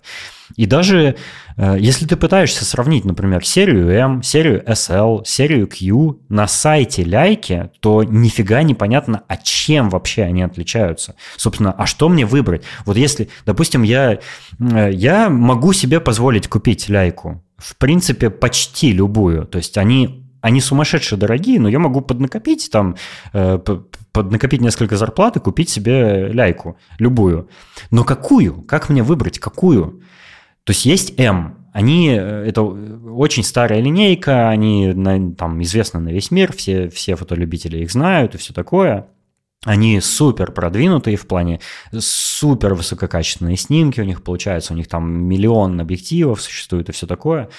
Вот, и, и, и все вот эти фишки ляек, то есть э, качество сборки, премиальные материалы, без, безупречный контроль качества, там, э, я, я, я, я трогал как-то ляйки в каком-то фотомагазине, и первое, что вот моментально, сразу ты видишь и чувствуешь, это, это как будто не устройство, собранное из разных частей, а это как будто металлический брикет цельный. То есть они настолько супер качественно собраны, у них ничего не трясется, ничего не скрипит, ничего не люфтит, ничего не, не шевелится, не бренчит внутри. Они вот прямо вот как, как металлический кирпичик ты держишь в руках, они очень тяжелые, материалы максимально качественные, вот у них есть вот это вот пластик текстурированный, металл, вот все максимально металл отполированный, анодированный алюминий, там какой-то там, ну, все, крышечка для батарейки, она, знаешь, ну, она на петле, да, вот представь крышечку, э, у тебя был Nikon, и у него тоже такая дверца, да, типа для батарейки, по-моему, была, насколько да, я помню. Она да, еще и съемная, потому что... Ну, вот, и ты когда, ты когда отпахиваешь эту дверцу для батарейки, она на вот на, на, вот, э, на петле, она немножко, ну, на, на, на треть миллиметра как бы болтается чуть-чуть, да? Ну, потому, потому что, что там, там есть... задвижка, да, с пружинкой. Ну, там задвижка, там есть стержень, который, собственно, ну, часть, часть механизма петли. У ляйки абсолютно ноль люфта. То есть она вот только по одной оси двигается. То есть настолько там э, э, ювелирная точность вообще всего, каждого компонента, это, это поразительно. Я абсолютно э, э, понимаю, то есть я полностью понимаю, почему ляйки столько стоят. Потому что они сделаны абсолютно безупречно. Это безупречные фотоаппараты. У них э, нет изъянов, в принципе. Они могут тебе нравиться, не нравиться, они могут тебе казаться дорогими, там, слишком, или недостаточно там фичастыми какими-то, если тебе нужен какой-нибудь там Hasselblad или там э, среднеформатная камера. Да, они могут по многим параметрам тебе не подходить. Но э, само по себе, как фотоаппарат, вот как устройство, они безупречны. И ты как раз платишь такие баснословные суммы за эту самую безупречность фотокамер Ляйка. Ну и вот, если ты шаришься по сайту Ляйка или находишь какие-то статьи типа э, чем отличаются модели Ляек, то все равно ни хрена не понятно. Ну вот смотри, есть у них э, фотоаппарат э, модели SL. Это зеркальный фотоаппарат с затвором. Он большой, Э, серьезный, с массивными линзами, все там поддерживает, все такое. А есть у них, например, э, э, серия М. И ну, единственная разница между ними это то, что М это без, беззеркалка. Это оба full фреймы, оба поддерживают профессиональные жирные объективы и все дела. У обоих фотоаппаратов супер качественные снимки получаются, но, но собственно, а что мне выбрать-то тогда? Ну, типа, мне чисто на цену ориентироваться? Я, я не понимаю вот это, типа, ну, вот когда есть такое... Ну, компакт, ну, когда ты платишь такие деньги, мне кажется, компактность последнее, что тебя должно волновать. ну, если тебя волнует компактность, у тебя iPhone в кармане есть. или, или вон, Сигму бери. Она вообще в ладошку. Она просто в карман джинсов влезет. Не, ну вот я сейчас смотрел Hasselblad ради интереса, пока ты рассказывал, и у них тоже, допустим, вот как, как ты на э, ляйке и сказал, у них есть э, Hasselblad, который стилизован под их вот эти старые фотоаппараты, типа такой как э, кубик с ручкой. Сред, среднеформатный, да-да. А есть вот, ну да, но он типа современный, у него там экранчик отгибается, может, у него есть еще дополнительный экранчик э, возле спусковой кнопки, чуть ли не цветной чуть ли не сенсорный. Ну, короче, прям такая жируха. Вот, а есть э, типа вот такого же размера, как э, те фотоаппараты, которые мы с тобой сейчас обсуждали. И тоже я смотрел сейчас по параметрам, они плюс-минус э, похожи. Единственное, что я так понимаю, что они не записывают видео. Как минимум один из них точно не записывает видео, который вот компактный, потому что там вообще ни одного упоминания нету о видеосъемке э, в характеристиках. Ну и вот, у меня, у меня собственно, проблема выбрать, э, ну, доп, допустим, так как я, в принципе, могу когда-то взять и э, немножко сойти с ума и купить себе ляйку, да, и, и может быть даже еще потом совсем разориться и жить на улице и купить объектив еще к ней. Э, допустим, ну вот какую ляйку мне надо выбрать? Мне, конечно, хотелось бы, чтобы мне хотелось бы, чтобы в, в тред вот нашего обсуждения пришел какой-нибудь человек, у которого есть ляйка, или хотя бы как минимум, который имел какой-то опыт с ней, и он мне сказал бы, типа, разницу и вообще, ну, что мне, что мне купить. Э, но вот, например, пос, посмотреть на, на две последние свежие более-менее модели э, камер Leica. Q3 ну, она мне вообще во всем нравится. Она красивая, она выглядит как классическая ляйка, как, как вот еще те пленочные модели старые. Она фантастически вообще секси во всем, вообще по всем критериям. По... Э, я снимки смотрел, примеры снимков в разных обзорах, там на разных фотосайтах смотрел. То есть это прямо, ну, камера мечты. Но с другой стороны есть еще M11. Она, она дороже Q3, и она тоже великолепно снимает. Единственное, что она не поддерживает, это видео. М, М1 с видео не снимает. Но, но вроде как, вроде как, линейка М считается более флагманской, вроде как. То есть мне непонятно. Как будто, как будто линейка Q3 более продвинута технически, а, а M11 более флагманская модель, и как, это не укладывается в моей голове. У меня есть простое решение для тебя. ищешь, где есть официальный магазин ляйки, идешь туда, и продавец на 90% э, знает, в чем разница, и посоветует тебе, что, что выбрать. Я, у меня есть такая мысль, потому что в Амстердаме есть магазин ляйки официально. Ну вот, я бы точно так и сделал, пускай не покупать, но хотя бы прийти, разобраться, повертеть их в руках, пощелкать э, снимки и сравнить. Если честно, конечно, мне нравится э, Ляйка SL2, вот которая зеркалка, с, с, прямо с, с зеркалом откидывающимся. Но я думаю, это просто нецелесообразно ее мне брать. Ну и она более старая и все такое. И в идеале я бы, конечно, хотел М11. Но она стоит чуть ли не в два раза больше, чем Q3. И, и э, говоря, кстати, говоря о ценах, эм, давай, давай посмотрим, что там они стоят, я забыл. А где вообще посмотреть цены на них? И вот что еще меня очень бесит, что на сайте Ляйки цен нет. Например, на официальном сайте, э, каком-то из официальных сайтов э, Ляйки, M11 модель стоит 8750 евро. Мамочки, 8, почти 9 тысяч евро фотоаппарат. Это M11, который даже видео не записывает. А Q3 стоит почти 6 тысяч э, евро. И вот что мне выбрать? Что мне выбрать? Let me in. Ляйка M11 монохром. Это что, она сразу в чем? Да, у них, у них есть, да, да, у них есть монохромная модель. Прикольно. Это для буржуев. Когда у тебя есть обычная М11, ты берешь еще дополнительную, черно-белую, носишь. Я, я вот думаю, что если я однажды смогу себе позволить ляйку, то, наверное, я с самым дешевым китовым каким-то объективом буду ее брать и много лет таким объективом пользоваться, потому что, ну, капец, много денег это.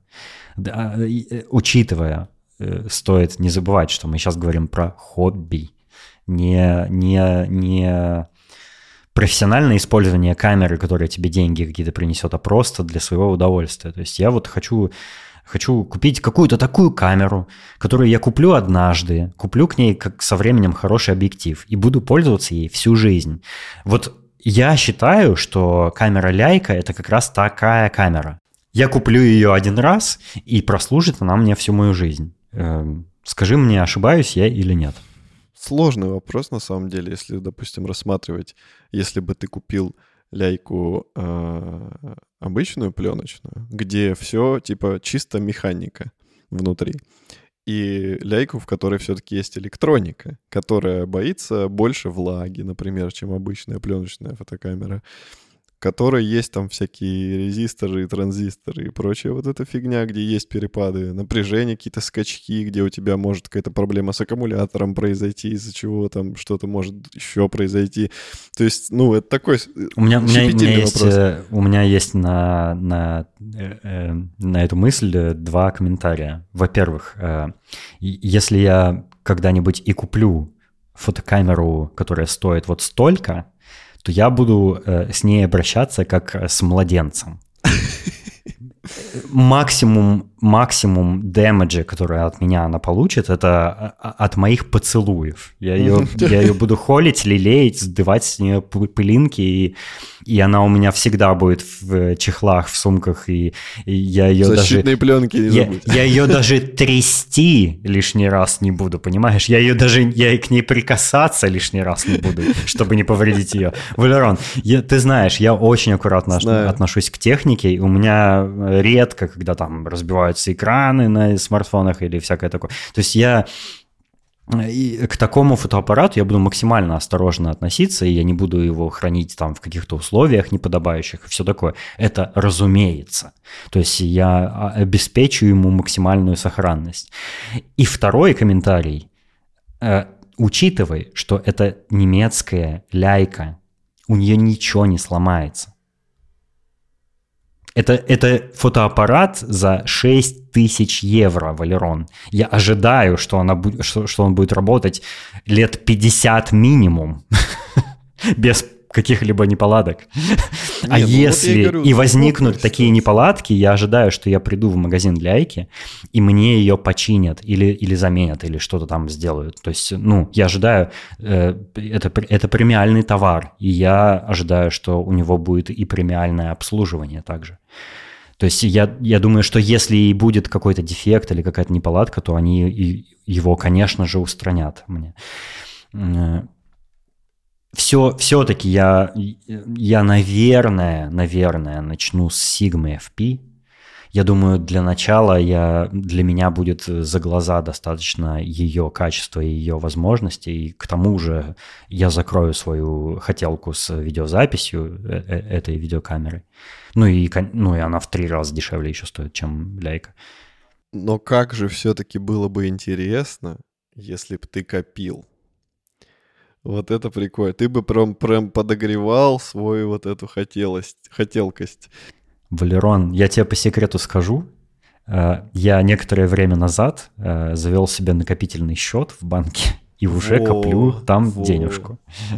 Это круто. Просто, ну, с другой стороны, ты будешь сейчас, Правда, вот, если возьмешь Правда, я вот коплю, эту... я, я, я коплю не на камеру там денежку, а на собачку.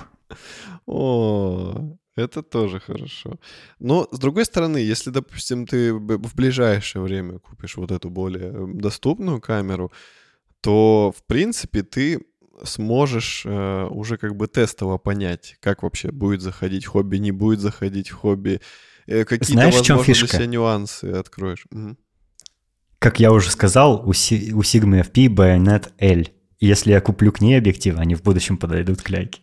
Вот, вот это, вот это, кстати, это хороший задел. Плюс э, я больше чем уверен, что ее, ну, реально продать будет, когда ты решишься перейти. И, в принципе, ты там какую-то сумму компенсируешь. А, да, да, я смотрел, кстати, э, на сайте Ляйки есть раздел БУ камер, и, и в офи- у официальных реселлеров, э, почти у всех, кто торгует Ляйкой, у них есть раздел БУ Ляйки, и они вообще не теряют в цене. Э, И это великолепно. То есть, э, ну, э, это тоже, тоже говорит о том, насколько это такая добротная, качественная камера, вообще аппарат. И я восхищаю, я, я вот такими вещами, я вот такими вещами, как ляйка, вот ты просто на картинке ее видишь, и ты понимаешь, это, это максимально высококлассный аппарат. По нему просто видно, насколько он хорошо сделан. А когда ты его еще и трогаешь, э, ну, это просто сносит башню. И я восхищаюсь вот такими изделиями, которые сделаны с, с такой скрупулезной точностью и с таким а, эм, с такой любовью. Ну, как, я, я не думаю, конечно, что ляйки делают с любовью, их делают на заводе где-нибудь. Ну, не, я имею в виду, что, конечно, их делают там где-то на, э, на каких-то заводах и все такое. О какой любови может, любви может э, идти Там речь, такая не суровая немецкая любовь, типа, они такие, я, я, и стоит над ними мужик, который такой, да, мы делаем качественно. Те такие, я мой командир. Там, там такие ком- командирует сменой такая гос- госпожа. мистерс Да-да, с хлыстом. С хлыстом кожаным. Делать хорошо, да. Хотя это больше походит на описание Нидерландов, конечно, чем на... Я понимаю, о чем ты. Я могу провести здесь параллель, параллель типа, ну, со своей жизнью. Это гитары, да. То есть вот у меня есть пара гитар, которые точно с годами только дорожают, и они замечательно сделаны, и точно так же, если их любить, оберегать, там, поддерживать правильную влажность, не бить ими об стены, то они с годами дорожают, они с годами только лучше звучат, но никак не хуже. И, ну, они, конечно, не сравнить их с фотоаппаратом. Фотоаппарат все-таки более такое нежное устройство, но тоже, как бы я уверен, я уверен, что э, они прослужат мне, скорее всего, до конца моей жизни, если я их там не продам. Да, это, это, по-моему, это так прекрасно. То есть я, э, у меня вот самое, как бы, самое будоражащее чувство у меня вызывает то, что это, ну, это вещи, которые ты вот, если приобрел, и если ты, э, если они тебе подошли, и ты их полюбил, и ты ими пользуешься, вот как, как инструментом настоящим, да, э, они тебе прослужат всю твою жизнь. И это уже это... другой класс, это уже, это уже, это уже не вещь, я считаю. Это, это, это, это что-то больше, чем вещь. Это, это типа твои формат... компаньоны да, жизненные какие-то. Да, да, да. И, и, и самый прикол, что ты что ты изначально знаешь, что это, это, это, это не какой-то iPhone, да, который ты точно когда-то поменяешь, ты уверен. Там не какой-то ноутбук. Это такая вещь, которая она, она как будто бы душу обретает. Вот с годами, как ты рука об руку с ней идешь, она обрастает, во-первых, историями, она обрастает эмоциями, и благодаря этому, да, царапина, благодаря этому она переходит из разряда просто вещь, которую ты юзаешь, она переходит вот именно в разряд какого-то друга, компаньона, что-то, что ты уже одушевляешь, а не просто как вещь mm-hmm. воспринимаешь. Это, это Помнишь, очень э, здорово. Помнишь фильм «Евротур», где чувак продал свою ляйку, чтобы купить билеты там обратно? Это было для него такой прям переломный момент в его жизни. А еще я помню момент, как он попросил ее почистить. Почистить линзы. Блин, ну классно. Вот, э, если вы, если вы вообще шарите, наши слушатели, в фототехнике, э, ну, прямо так профессионально, не как, не как я, как любители какие-то, да, начинающие, а прям профессионально шарите. Э, и если у вас к тому же есть э, какой-либо опыт с лайками, пожалуйста, напишите мне прям в личку в телеге, э, расскажите мне вообще, ну, безумие ли это, что я хочу ляйку, или вы как-то поддержите и мотивируете меня вот поднакопить на нее деньги и скажете мне, что да, действительно, ляйка это, ну, прямо вещь, и и если ты вот именно хочешь такую штуку, которая тебе прослужит всю жизнь, бери ее. Я, я готов э, купить ляйку себе. Почему я так осторожно про это говорю? Потому что всю мою жизнь для меня ляйка была э, э чем-то ну, совершенно недоступным. То есть я, считал, что ну, ляйкой владеют, наверное, какие-то только прямо олигархи или какие-то супермиллионеры и все такое. Мне казалось, что это, это такая вещь, которую ну, я не смогу себе никогда позволить. Но э, это не так. Я, я вырос, я стал работать, зарабатывать деньги, я понимаю, что, ну, в принципе, это не так страшно уже выглядит, как, как мне когда-то в детстве казалось. Э, но я все еще очень осторожен, потому что, ну, если я таки куплю себе ляйку, ну, мне придется с ней жить, мне придется ее, ей пользоваться и любить ее, научиться, да, и любить ее и все такое. И я, я хочу не ошибиться с выбором, я хочу э, знать, что я приобретаю, как, что она мне позволит. Я хочу научиться вот э, в, в, я хочу научиться фотографии, я хочу э, вручную всем управлять, я хочу хороший объектив, я хочу сам э, выставлять все параметры перед созданием снимка. Я хочу научиться получать удовольствие от процесса фотографирования. Да, на цифровой фотоаппарат, но тем не менее. Вот. Пожалуйста, напишите мне, расскажите мне про ляйки что-нибудь, и я, я буду вам очень благодарен. Мне кажется, мы как-то очень-очень размыто говорили на тему фотоаппаратов. Тебе так не показалось? Или, или норм? Мы говорили на уровне, на том, на котором мы с, ним, с ними знакомы, поэтому, мне кажется, нормально. Мы все-таки не, это, не слишком прошарены в этом вопросе. Ну и ладно. Хоть у меня и было три зеркалки, но я тоже, знаешь, как бы не особо что мог э, сказать.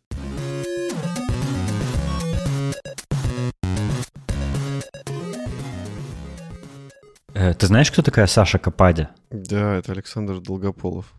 Да-да, я сходил на еще один стендап э, Саши Долгополова, или Саши Капади, как она теперь себя называет. И у меня, у меня так получилось. Я уже три раза ходил в один и тот же комедий-клуб э, э, в, Амстердаме, где все русскоязычные э, стендапы проводят обычно. Ну, почему-то вот такое место устоялось, куда русские стендаперы приезжают. Я, я ходил сначала на э, Долгополова, потом э, мне э, Артур Пайкин подарил билет на Дениса Чужого, вот, на его любимого комика. И вот в третий раз я снова сходил на Долгополова. Э, и у меня почему-то каждый раз, когда я хожу в этот стендап-клуб, у меня возникают какие-то новые истории. То есть там помимо самого стендапа что-то со мной еще такое интересное происходит каждый раз. И мне поэтому нравится туда ходить. Потому что я в этот раз э, познакомился снова. Я, я там знакомлюсь с людьми, и я там встречал каких-то знакомых э, людей уже. И в этот раз я, я снова туда ходил один. Э, я не особо много с кем русскоговорящими в Амстердаме общаюсь, поэтому мне не с кем сходить на русскоговорящий стендап. Вот, и я пошел один, и э, там была свободная рассадка, было не так много народу, как в первый раз.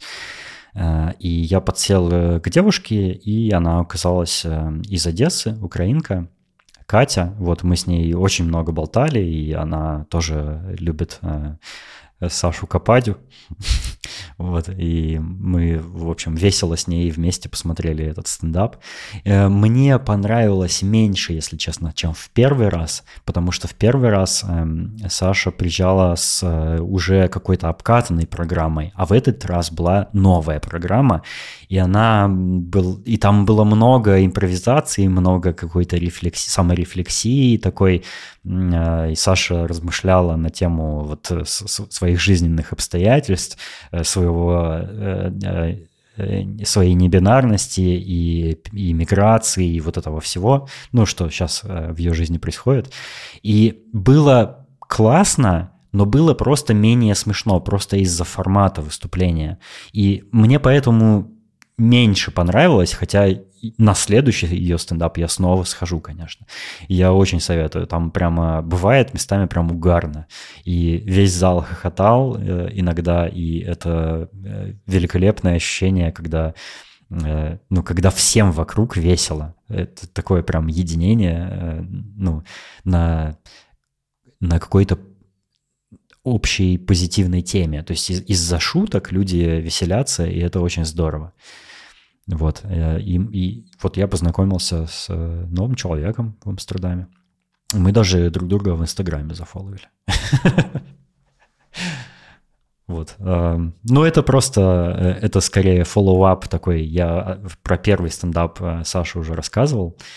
И у нас там с тобой даже была большая дискуссия про гендерность всякую. Вот. Все.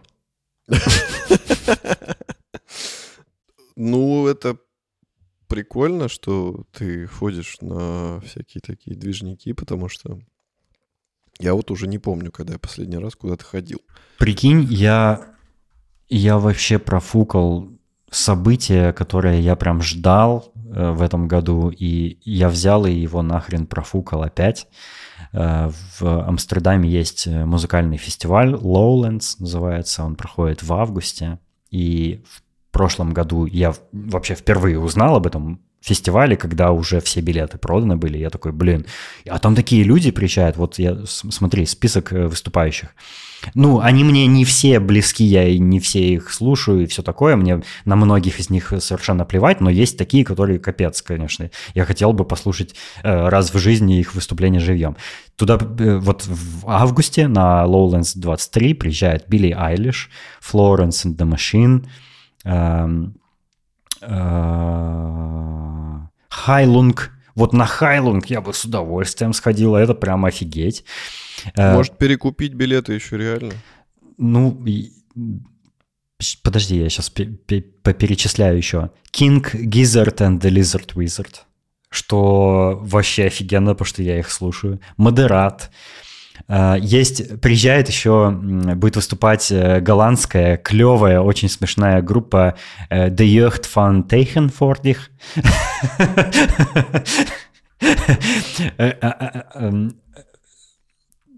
Э, у них есть песня Get Spanish, и это, и это просто прикол над испанским языком. Для, я когда переехал в Нидерланды, мне открыли эту группу, для, ну, для меня открыли эту группу, и она вообще очень кекна. Это примерно как uh, The Lonely Island, или как uh, «Хлеб», но только голландская. вот. Я бы с удовольствием их послушал. Um, кто тут еще, кто тут еще, кто тут еще? А, сейчас, сейчас, сейчас. Black Sun Empire. Black Sun Empire. Легендарный драм бейс коллектив. Я абсолютно навсегда влюблен в их трек Аракис, который я считаю вообще одним из самых крутых в жанре. А, то есть приезжают какие-то вот супер-мега мега Там будет Лимператрис. Лимператрис. Да, да, Лимператрис. Кто еще? А... Кто все эти люди, блядь? Виагра Бойс. Слушай, ну классный ну, состав, короче, ты... но... Да, там прям вообще супер-мега тусовка какая-то, и, и я взял, и, и я услышал от коллег, мы ходили недавно обедать с коллегами, и один из моих коллег говорит, я купил недавно 10 билетов на Lowlands, а там билеты типа что-то типа 250 евро один билет стоит. 250 евро, прикинь, на три дня этого фестиваля. Э, то есть он потратил 2500 э, евро на 10 билетов. И я такой, блин, а я тоже хочу. Он говорит, а все, sold out. Ну и единственный вариант остается это перекупить на э, этом ticket, TicketSwap или как он там называется на котором, собственно, я продал однажды билеты. Это тот самый сайт, на котором я продал билеты на... Да, я помню, помню, на Arctic Monkeys. На Arctic Monkeys. Вот. Они, кстати, а, по-моему, на прошлом Lowlands тоже выступали. Как раз вот в 22 году. Да, да, да, да, они были там. Я вот думаю, может, может купить нам билетиков. Перекупить, точнее. Это было бы круто. Это, это одна из моих мечт посетить такой фестиваль, где было бы не просто одна группа, а, типа даже даже те, которые я не слушаю, пофиг, типа это просто такой experience офигенный. Ну вот у меня выбор, типа перекупить билеты на Lowlands, либо просто а, трекать и, и купить какие-нибудь билеты на отдельные концерты именно групп, которые мне хочется послушать. Ну, видишь, тут же еще такой нюанс, что там какие-то группы, насколько я знаю, выступают с коротким трек-листом, да? То есть хедлайнеры, понятно, они будут там, какая-нибудь Билли Айлиш, а, скорее всего, полноценный концерт даст, там будет, не знаю, он час идти. А некоторые группы, они будут там, ну, не знаю, три песни споют и уйдут. Да, да, да, да, да. То есть там несколько. Ну, и я думаю, они еще и параллельно там будут выступать. Там, там, наверное, будет несколько площадок. Кстати, э, еще у меня есть обращение к нашим слушателям. Если у нас вдруг по какой-то случайности есть слушатели в Италии, э, я тут собираюсь в августе в Неаполь, э, в компанию, Поэтому, если вы мне можете что-то посоветовать, как провести время в компании, напишите мне тоже, пожалуйста, в телегу. И вообще, ну, можно, типа, развиртуализироваться, встретиться, потусить маленько. Буду очень рад.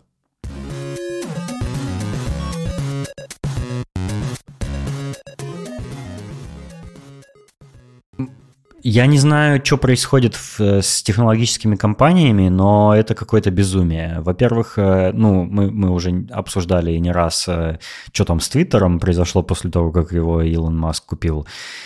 И это меня очень взбесило, во-первых, потому что они отключили API для э, third-party клиентов, и, и мой любимый твитбот перестал работать и вообще закрылся.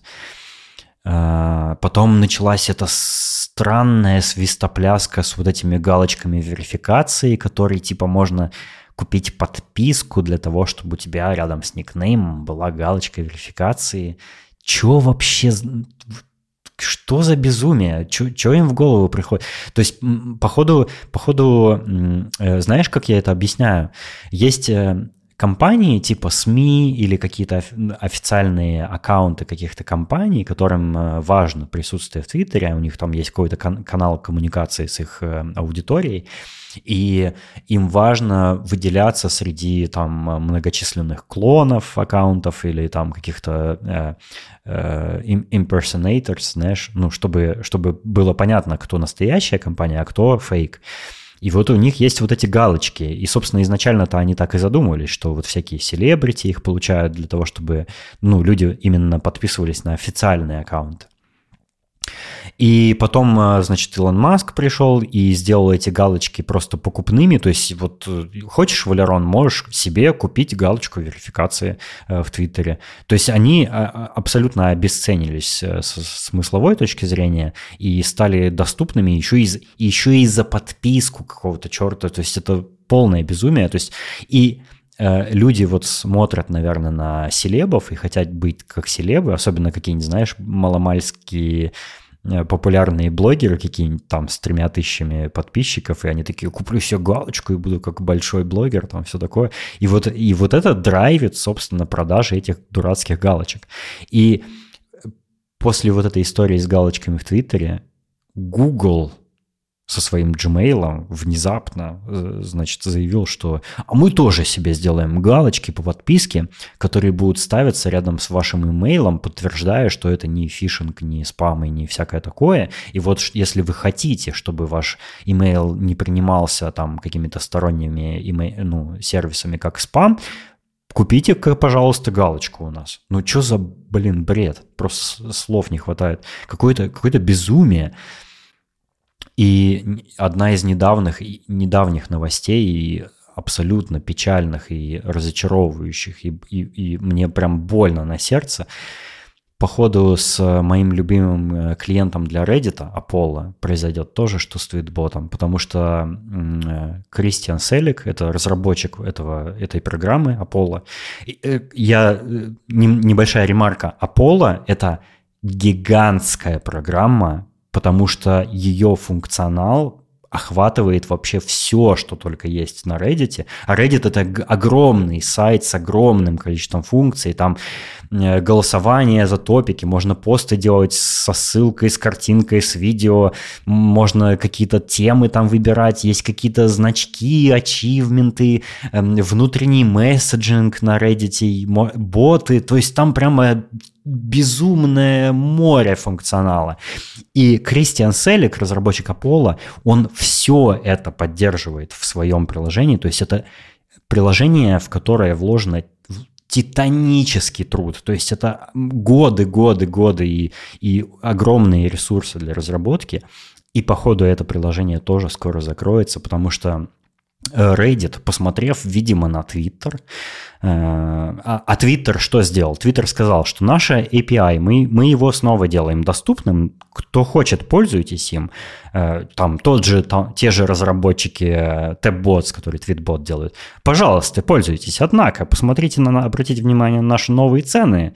А там цены такие, что ну, это, это невозможно. Там миллионы долларов надо платить за использование API Twitter, грубо говоря. То есть, если у тебя база пользователей большая, там, как миллионы пользователей, как у было у какого-нибудь твитбота, то ты за каждый там запрос э, к API, за каждую картиночку, за каждый твит, за каждое любое обращение к API ты платишь деньги.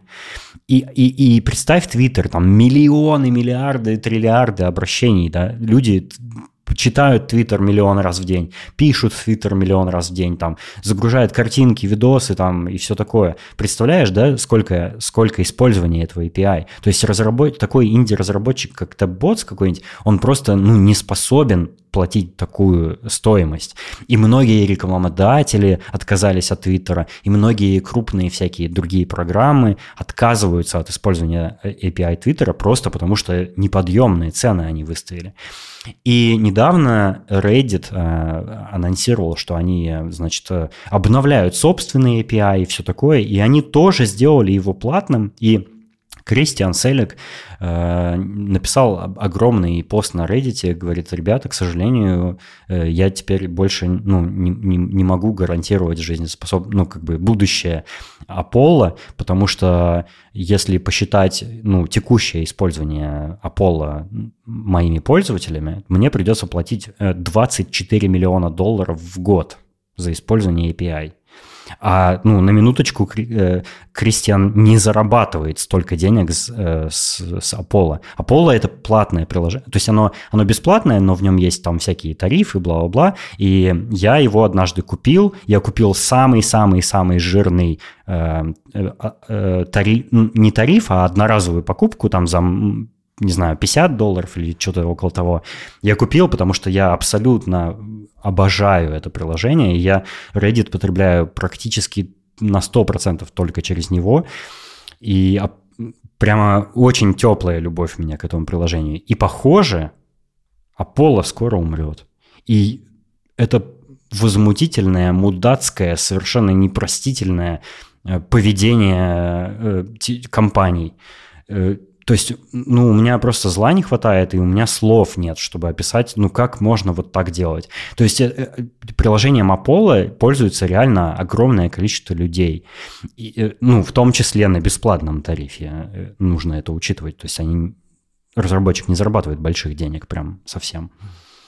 Но благодаря этому приложению у Reddit есть какая-то прямо часть аудитории, которая вот именно через это приложение Reddit пользуется. И Reddit вообще-то должен быть, блядь, благодарен э, Кристиану за то, что он сделал э, великолепную программу для Reddit. А, к слову, нативная официальная программа для Reddit на iPhone — это это просто, это, это как Twitter, это просто полная блевотина, то есть ей невозможно пользоваться, это просто это ужас. То есть с точки зрения юзабилити, с точки зрения функционала, это ужас полный. Мне кажется, оптимальным решением было бы, чтобы а, ну, официально Reddit просто купил приложение Apollo, если оно настолько популярное, и как бы свапнул его. То есть сделал бы свое таким же классным, заплатив при этом деньги разработчикам. Ну да, да, я, я тоже думаю, что, ну ладно, раз, раз компании технологические в последние там несколько лет в большом кризисе, там массово увольняют всех, все такое, ну купите Кристиана Селлига. Вообще, оставьте,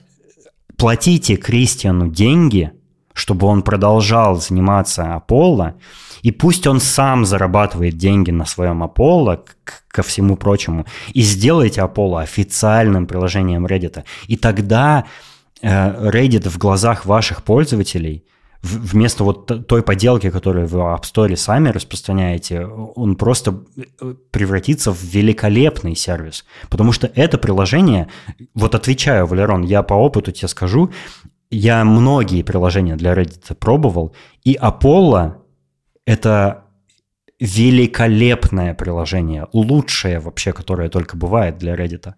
И, и по- по-хорошему Reddit надо взять и купить как бы компанию Apollo, ну, права на приложение и, и нанять Кристиана как разработчика, чтобы он продолжал сам этим заниматься. А может еще ему э, подкинуть э, помощников каких-то.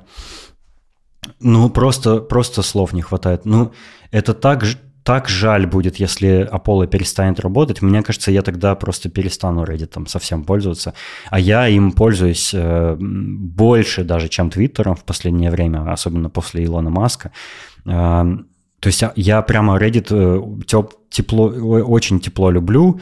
Я читаю его каждый день, у меня там подписки на subreddit по моим интересам, я там за всеми э, темами, которые меня интересуют, слежу. Я, я там смотрю картинки грейхаундов, я смотрю там сборки ПК, я слежу за там Animal Crossing Зельдами, э, за всякими геймбоями, э, я читаю subreddit про новости Амстердама, там, то есть, ну, у меня там прямо много-много всяких разных интересов собраны, и и, и получается, что скоро все это превратится в тыкву для меня.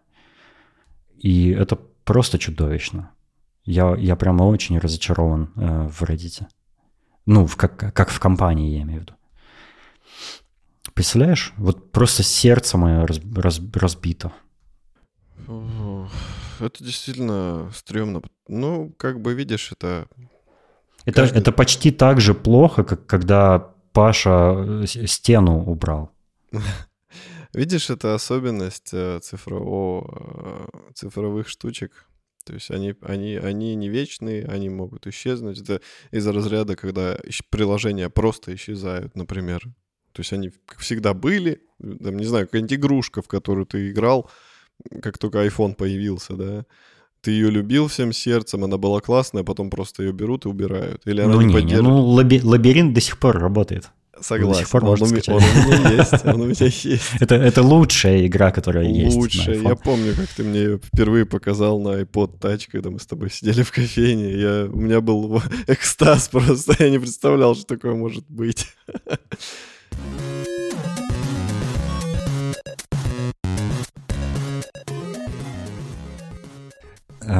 Я хотел э, э, немножко рассказать нашим слушателям, что у нас с подкастом некоторая проблема есть. Дело в том, что мы обычно... Давай, давай просто выложим все карты на стол. Обычно мы подкаст выпускаем не в тот же день, э, когда мы его записываем. Я думаю, для наших слушателей это не секрет, да? Потому что мы записываемся примерно раз в две недели в среднем. А монтирую я выпуск в другой день, в последующие дни, когда у меня есть свободное время. Вот сегодня мы записываем этот выпуск в воскресенье, потому что Валерон вчера был занят. Ай-яй-яй. А, обычно, ну, для меня как бы, ну, э, дело в том, что у Валерона работа такая не, не регламентированная по времени, и когда-то он бывает занят, когда-то есть еще какие-то личные дела, поэтому, ну, мы не можем все время в один и тот же день записываться. Поэтому мы стараемся просто хотя бы на выходных записаться, а дальше в течение недели, там по вечерам я монтирую выпуск, и вот он, ну, выходит, когда выходит. И э, для меня, конечно, идеально было бы, если бы мы записывались, например, э, в субботу, а в воскресенье я бы тратил время на монтаж выпуска, поскольку, ну, я в воскресенье свободен всегда. Вот. Но так э, редко получается. И проблема в том, что когда мы записываемся, ну, обычно это суббота или воскресенье, обычно у меня все события какие-то в жизни происходят на выходных.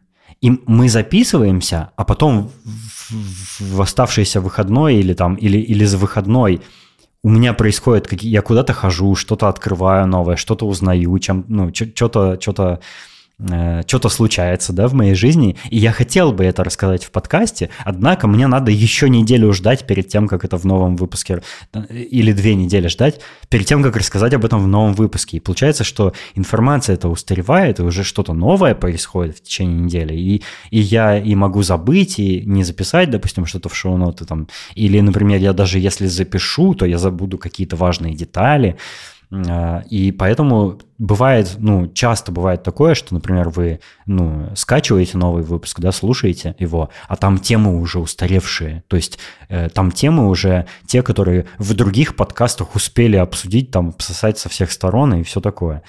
Вот, поэтому, ну, это чтобы вы понимали просто, как происходит процесс записи выпусков.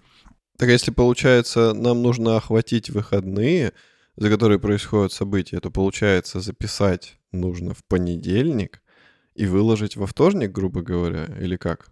Ну да, что-то типа того. Но вообще, насколько я знаю, вообще лучше записать в четверг, смонтировать в пятницу, а выпустить в субботу, потому что у людей на выходных чаще больше времени для прослушивания подкастов. Вот, если посмотреть на статистику, в какие дни люди слушают больше, то это выходные всегда. Я и сам на выходных чаще подкасты слушаю. Ну тогда получается, что все равно, ну, со времен событий, да, которые были на выходных, все равно проходит там 4-5 э, дней. Ну да, да. Ну, короче, вот я имею в виду, что, ну, это, наверное, никак не решить эту проблему актуальности, но э, со, э, вещи, о которых мы говорим в выпусках, они могут немножко устаревать там на несколько дней, а то и на неделю или две. Э, я сейчас хочу поговорить коротко э, об играх и кино, но в целом это уже не совсем то, чтобы прям свежие новости, но мне хочется все равно о них сказать.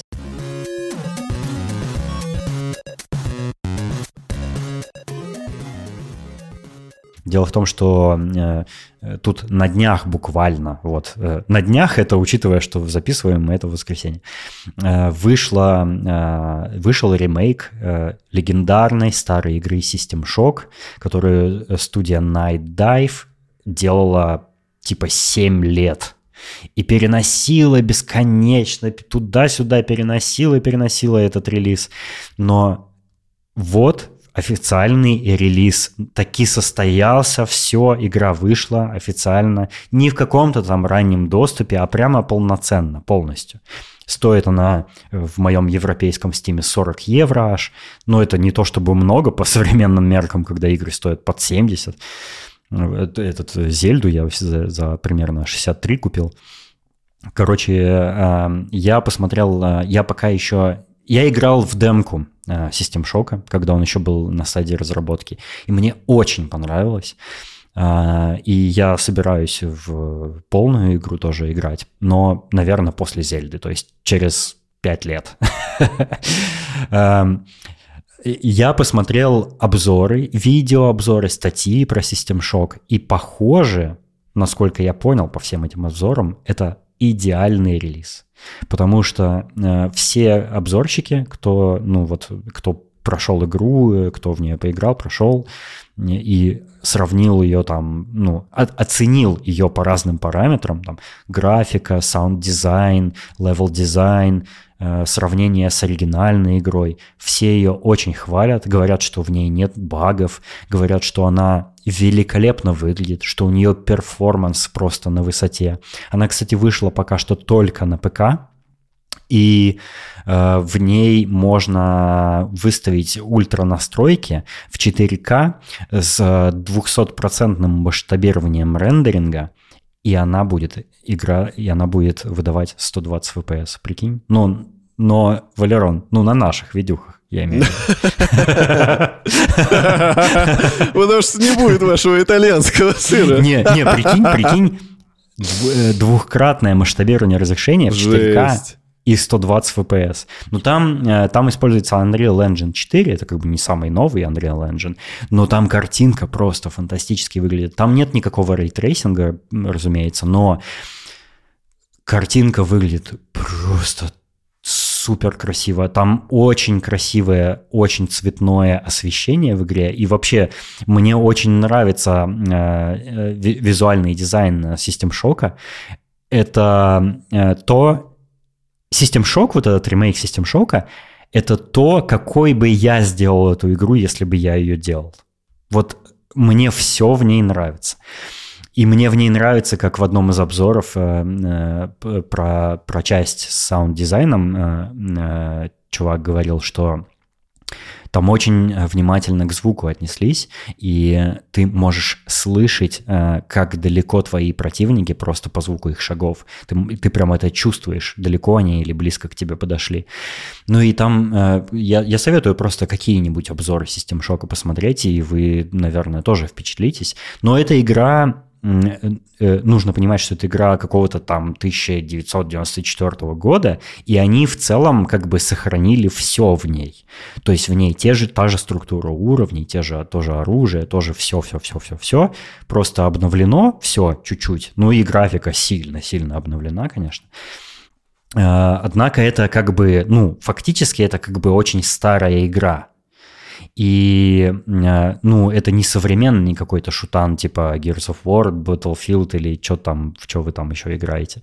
Это прямо старая игра по, в плане геймплея. И это э, игра в оригинале, который в оригинале 94 -го года, в которой было такое управление. Ты ходишь э, клавиатурой и мышкой, но у тебя курсор, который вот как, ну, допустим, если ты ну, как, как мы привыкли, да, если ты мышкой двигаешь в FPS, в каком-нибудь first-person shooter, то у тебя весь экран двигается, да, и ты стреляешь. А там курсор, он не поворачивает камеру. Это, это мышка, которую ты вводишь по экрану и кликаешь на какие-то объекты. Потому что это, э, это не совсем, в общем-то, и шутан. Это first-person adventure. И там э, много головоломок, там нужно находить всякие ключи, разгадывать шифры, э, э, летать в 3D виртуальном про киберпространстве. Там, и это прям там прикольно очень э, реализовано, мне понравилось. Э, я в демке это еще испытал. Короче, мне прямо очень все нравится в этой игре, и я прям жду не дождусь, когда я, я, я уже все, э, сегодня, наверное, ее куплю в стиме, э, поставлю и попробую поиграть. Ну, я прямо очень ждал ее, и мне очень нравится сеттинг э, оригинальной игры. Я ее, когда она, ну, э, выходила в свое время, я ее пропустил, то есть я не застал эту игру, но я о ней много читал, много слышал, много видел игр, которые вдохновлялись ею. И э, мне хочется вот нагнать как бы вот эту историю видеоигр и поиграть в System Shock. И я очень благодарен, что Night Dive наконец-то выпустили System Shock. Очень советую попробовать. И еще игра, э, в которую я пока еще не попробовал, которая, по-моему, еще только через два дня выходит, но уже всякие журналисты, всяким журналистам ее понавыдавали, и многие в нее там в каких-то бета-тестированиях и в раннем доступе успели потестить. Это Diablo 4, и судя по тому, что журналисты, по крайней мере, пишут о ней, она тоже очень хороша, несмотря на то, что э, мобильная Diablo Immortal это, это поносина с внутриигровыми покупками, которые, смысл который только в том, чтобы ты потратил свои деньги все. А Diablo 4 все хвалят и говорят, что это прям вот э, классическая, правильная, крутая Diablo, и что она очень хороша, грубо говоря, если не вдаваться в подробности. И я посмотрел, тоже почитал обзоры разные, посмотрел э, видео, посмотрел скриншоты, и мне прямо очень тоже хочется в нее поиграть.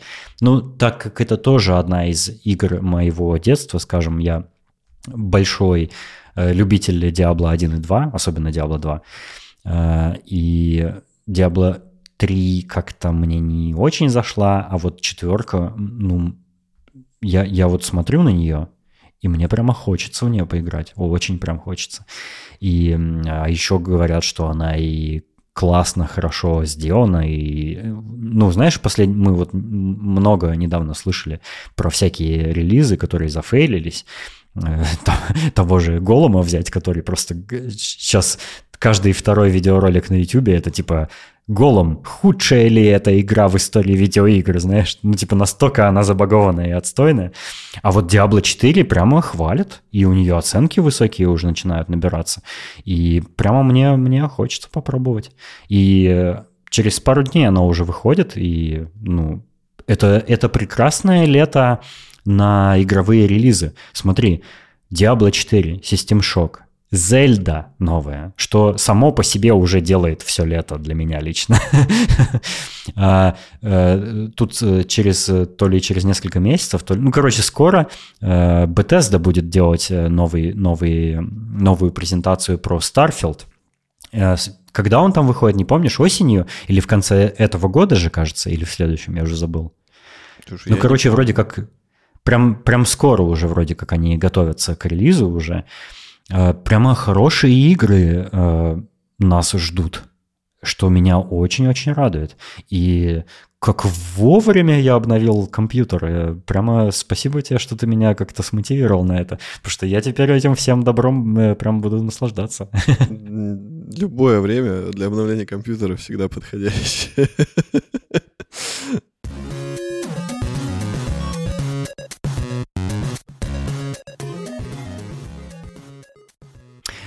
Я очень коротко в, э, в паре предложений расскажу про что я посмотрел недавно, а потом мне очень хотелось бы твое мнение про один анимационный сериал услышать. Эм, тут э, вышли не так давно финальные серии и завершились, как предполагается, несколько сериалов, в том числе те, которые я смотрю. Это «Тед Лассо», то есть все, завершился Тед Лассо, Тед уехал обратно в Америку, сериал закончен официально, и я не разделяю мнение людей, которые говорят, что Тед Лассо поначалу был прикольным, а потом они просто по кругу пошли одно и то же показывать, потому что мне так не кажется. Я видел там развитие персонажей. А это, на минуточку, вообще-то ситком.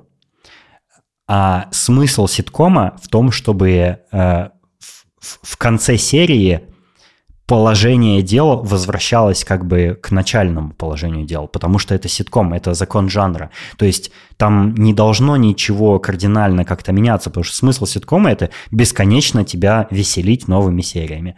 Но, тем не менее, этот сериал завершился, и там э, завершились многие арки персонажей, и э, финал был абсолютно добрый, и э, ну вот за что сериал Тед Ласса люди любят? За искренность и доброту главного героя. И он эту доброту и искренность э, сеет вокруг себя, и он заражает ею всех остальных людей вокруг себя. И вот это цепляет в персонаже в самом. И завершение сериала, оно вот такое. И это, на мой взгляд, прекрасно. И завершился еще сериал «Барри». Короче, это сериал э, с Биллом Хейдером, который там играет э, э, киллера, э, который решил э, пойти по зову своего сердца и стать актером. И он записался на актерские курсы, и там вот весь... Это тоже как бы в каком-то смысле ситком, и там весь вот ситком заключается как раз в том, что он, ну, вообще-то он убийца, он профессионально убивает людей. Это довольно кровавый сериал, кстати. И там всякие разборки с мафиями и все такое. А, и он тоже завершился. А, и это не то, чтобы тот сериал, который я бы всем советовал смотреть, потому что он довольно спорный в плане... Э, ну как, он часто вообще не смешной нифига, хотя это вроде как комедия, но он чем-то цепляет меня, по крайней мере. И я даже его весь досмотрел, и мне даже очень понравилось. И если вы смотрели Барри и забросили, то, в общем, сериал завершился, то есть он не будет бесконечно продолжаться, и, может быть, стоит его досмотреть. И мне даже понравилось, как он завершился. Э, не буду спойлерить, э, как я проспойлерил Стадом Ласса, э, но вот хотел сообщить вам. И я сейчас в общем, как у меня дела с сериалами обстоят. Я сейчас где-то на 50-й серии только не смейтесь. Наруто. Я, я начал смотреть Наруто. Это, Валерон, ты, наверное, не знаешь, но это аниме, у которого что-то типа 150 серий. Я знаю, э, мне рассказали. Вот, и, и я, я уже полтинник посмотрел, но э, нужно сказать, что серии там 15-минутные, из них две минуты это интро, еще минуты три это рекап того, что было в предыдущей серии, и еще пару минут в конце это типа аутро. То есть там типа 10 минут сериал от силы идет. И что он мне нравится в целом. Он очень сильно состарился, наверное, даже нехорошо состарился. То есть он нарисован стрёмно, и он тупой пиздец, но он веселый и, и, и персонажи там очень харизматичные. Но какой же он тупой, это просто жесть. Там есть, э, вот я 50 серий посмотрел, из них где-то серии 5 было, это просто была одна битва. Одна битва растянулась на 5 серий. А, сейчас персонажи, э, ну вот э, персонажи в сериале сейчас проходят экзамен ниндзей. Они, они становятся там, э, они проходят экзамен для того, чтобы стать э, э, ниндзями более какого-то высокого ранга или что-то типа того. И вот у них экзамен. Я в начале, я в начале подумал, блин, если там битва каждая происходит 5 выпусков, наверное, этот экзамен выпусков 30 будет длиться. И что ты думаешь? Этот экзамен у них уже 15 выпусков идет. Я уже задолбался. И там, знаешь, там иногда бывают такие выпуски. Короче, в чем, э, в чем фишка очень супер многосерийных аниме? Э, такие аниме часто снимаются по манге, и э, иногда начинают снимать сериал, когда манга еще не завершилась. И когда автор манги еще новые выпуски не успел написать, производители сериала обязаны выпускать сериал, потому что это сериал, он должен выходить каждые выходные. И они делают так называемые филлерные серии, которые типа не каноничные, они не по событиям манги, и они не меняют никаких событий в, в сериале вообще. И иногда там бывают серии, где выходят э, главный герой и какой-нибудь э, его э, лютый враг, и они вот начинают, типа, вот они сейчас начнут битву, но вот эта вот их перепалка словесная, она может на несколько выпусков просто затянуться, и абсолютно ничего не происходит. И этим очень знаменито одно аниме э, Dragon Ball Z, потому что у них есть битва, одна битва, которая длится больше сотни выпусков. Ты можешь себе это представить? Бедные фанаты аниме, представляешь, они каждый, каждые там выходные дети приходят после уроков смотреть Dragon Ball Z, а там одно и то же, там фильм 100 филлерных серий. Как вообще можно настолько издеваться над своими зрителями? Это просто уму непостижимо. Есть, э, ну, в интернете всякие гайды, типа, как смотреть Наруто, как смотреть Dragon Ball Z, или там One Piece какой-нибудь. А One Piece, кстати, больше тысячи эпизодов. А, и есть прям списки, где написано, что типа с серии там, с 25 по 170 какую-то просто пропускайте, потому что это все филлеры, которые вообще ничего нового не приносят. Ну и вот, я, короче, сейчас смотрю Наруто, я смотрю все эпизоды, включая филлерные, Э, и мне нравится. Вот. А я завершил уже все по Аватару, то есть я посмотрел Airbender, он мне абсолютно понравился. Я посмотрел э, Легенду о Коре, и мне она еще больше, если честно, понравилась, чем оригинал. И жду новый сериал, они его вроде как делают, и еще экшен, экшен-муви собираются по Аватару снять, и вроде как все фанаты говорят, что это будет говно, потому что это делает Netflix. вот, э, но я все равно и его посмотрю тоже. Вот, но что из недавнего я начал смотреть, это новый сериал э, Apple Originals. А я смотрю почти все сериалы Apple Originals, потому что по какой-то удивительной причине они все обычно хороши. И новый сериал называется «Сайло», и он рассказывает о недалеком будущем, или далеком будущем, никто не знает, Э, где произошел некий катаклизм э, на планете Земля, и люди построили гигантский, гигантский бункер в несколько десятков, а то и сотен этажей, такой цилиндрической формы здания, утопленное в землю, гру- грубо говоря. И это просто, это не то, что бункер, это город подземный, огромный-огромный. Там живет 10 тысяч человек. И у них есть Э, они, они не знают, то есть люди, которые там живут, они живут там уже 140 лет, и дело в том, что там произошла какая-то типа революция локальная, и э, революционеры сожгли всю информацию, все, все книги, все фильмы, все источники, носители информации, жесткие диски, они уничтожили все, и люди, которые продолжают жить в этом сайло, они не знают, кто построил бункер, почему, что снаружи происходит, они не знают, что произошло, и они продолжают там жить, ну, как бы по, по, по, по традиции. Они, многие из них не знают, что такое звезды, птицы, они не, не знают, что бывают там рыбы и всякое такое. Ну, то есть они прямо вот в замкнутой экосистеме всю свою жизнь, они, они там родились и живут там, и умрут там. Вот, и у них есть э, э, какие-то местные приколюхи свои. Например, э, Бункер можно покинуть, можно выйти наружу. Однако, э, ну, для того, чтобы это сделать, ты должен вслух сказать «я хочу выйти». И когда ты это говоришь, тебя обязаны выдворить из бункера, и тебя не пустят обратно больше. И некоторые люди так делают. Некоторые люди поступают, ну, из-за нелегкой жизни какой-то, из-за конфликтов, из-за депрессии там и по разным причинам. И когда они выходят, их, э, во-первых, облачают в что-то типа э, скафандров, потому что, э, потому что в бункере есть телевизоры на стенах, которые показывают, что происходит снаружи. Однако это, это, эти телевизоры, это, это не окна, это телевизоры именно, которые через камеру показывают. И эта камера показывает только небольшой участочек э, внешнего мира. И когда люди выходят наружу, э, это у них называется э, чистка. Потому что, когда они выходят, их жители просят почистить камеру снаружи, потому что она загрязняется, им не видно, что снаружи. И они их всегда просят почистить. А у них еще, ну, помимо того, что ты по собственной воле можешь э, на такой поступок э, решиться, у них есть еще как бы самая э, высокая мера наказания – это выдворение из бункера на, на улицу. И это у них называется выгнать на очистку, ну типа, чтобы они чистили камеру. И дело в том, что есть некоторая странность с этим выдворением. Каждый раз люди, выходя наружу, они чистят камеру, даже если не хотят этого.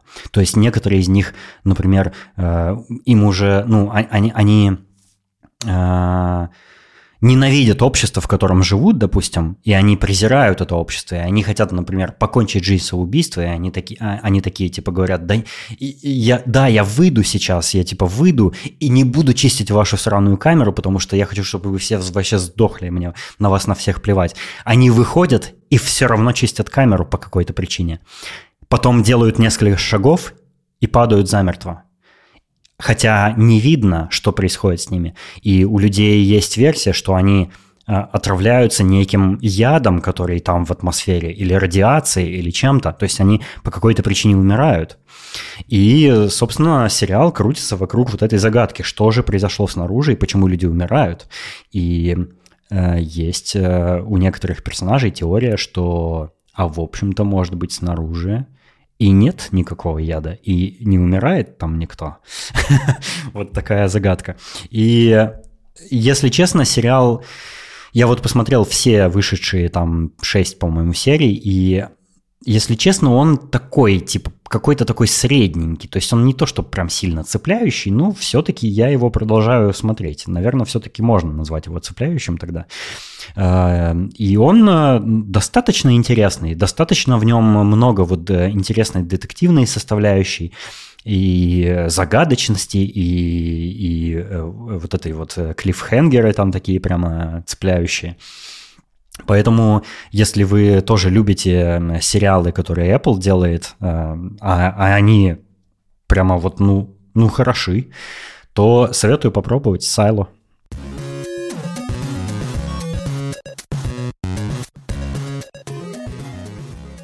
Э, теперь настала твоя э, очередь.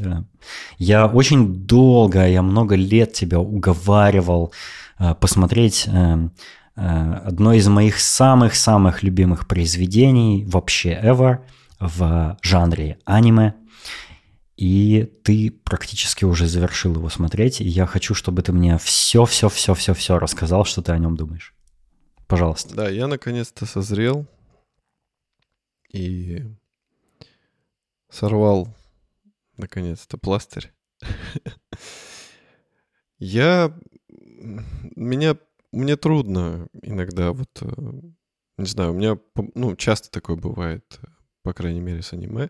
Мне трудно начать э, смотреть, да, за, за, именно заставить. То есть, когда я начинаю, типа, мне, мне все нравится, все норм, но вот э, именно заставить, собственно, по этой причине я очень долго собирался посмотреть Акиру, но потом уже как бы я понял, что оно того стоит.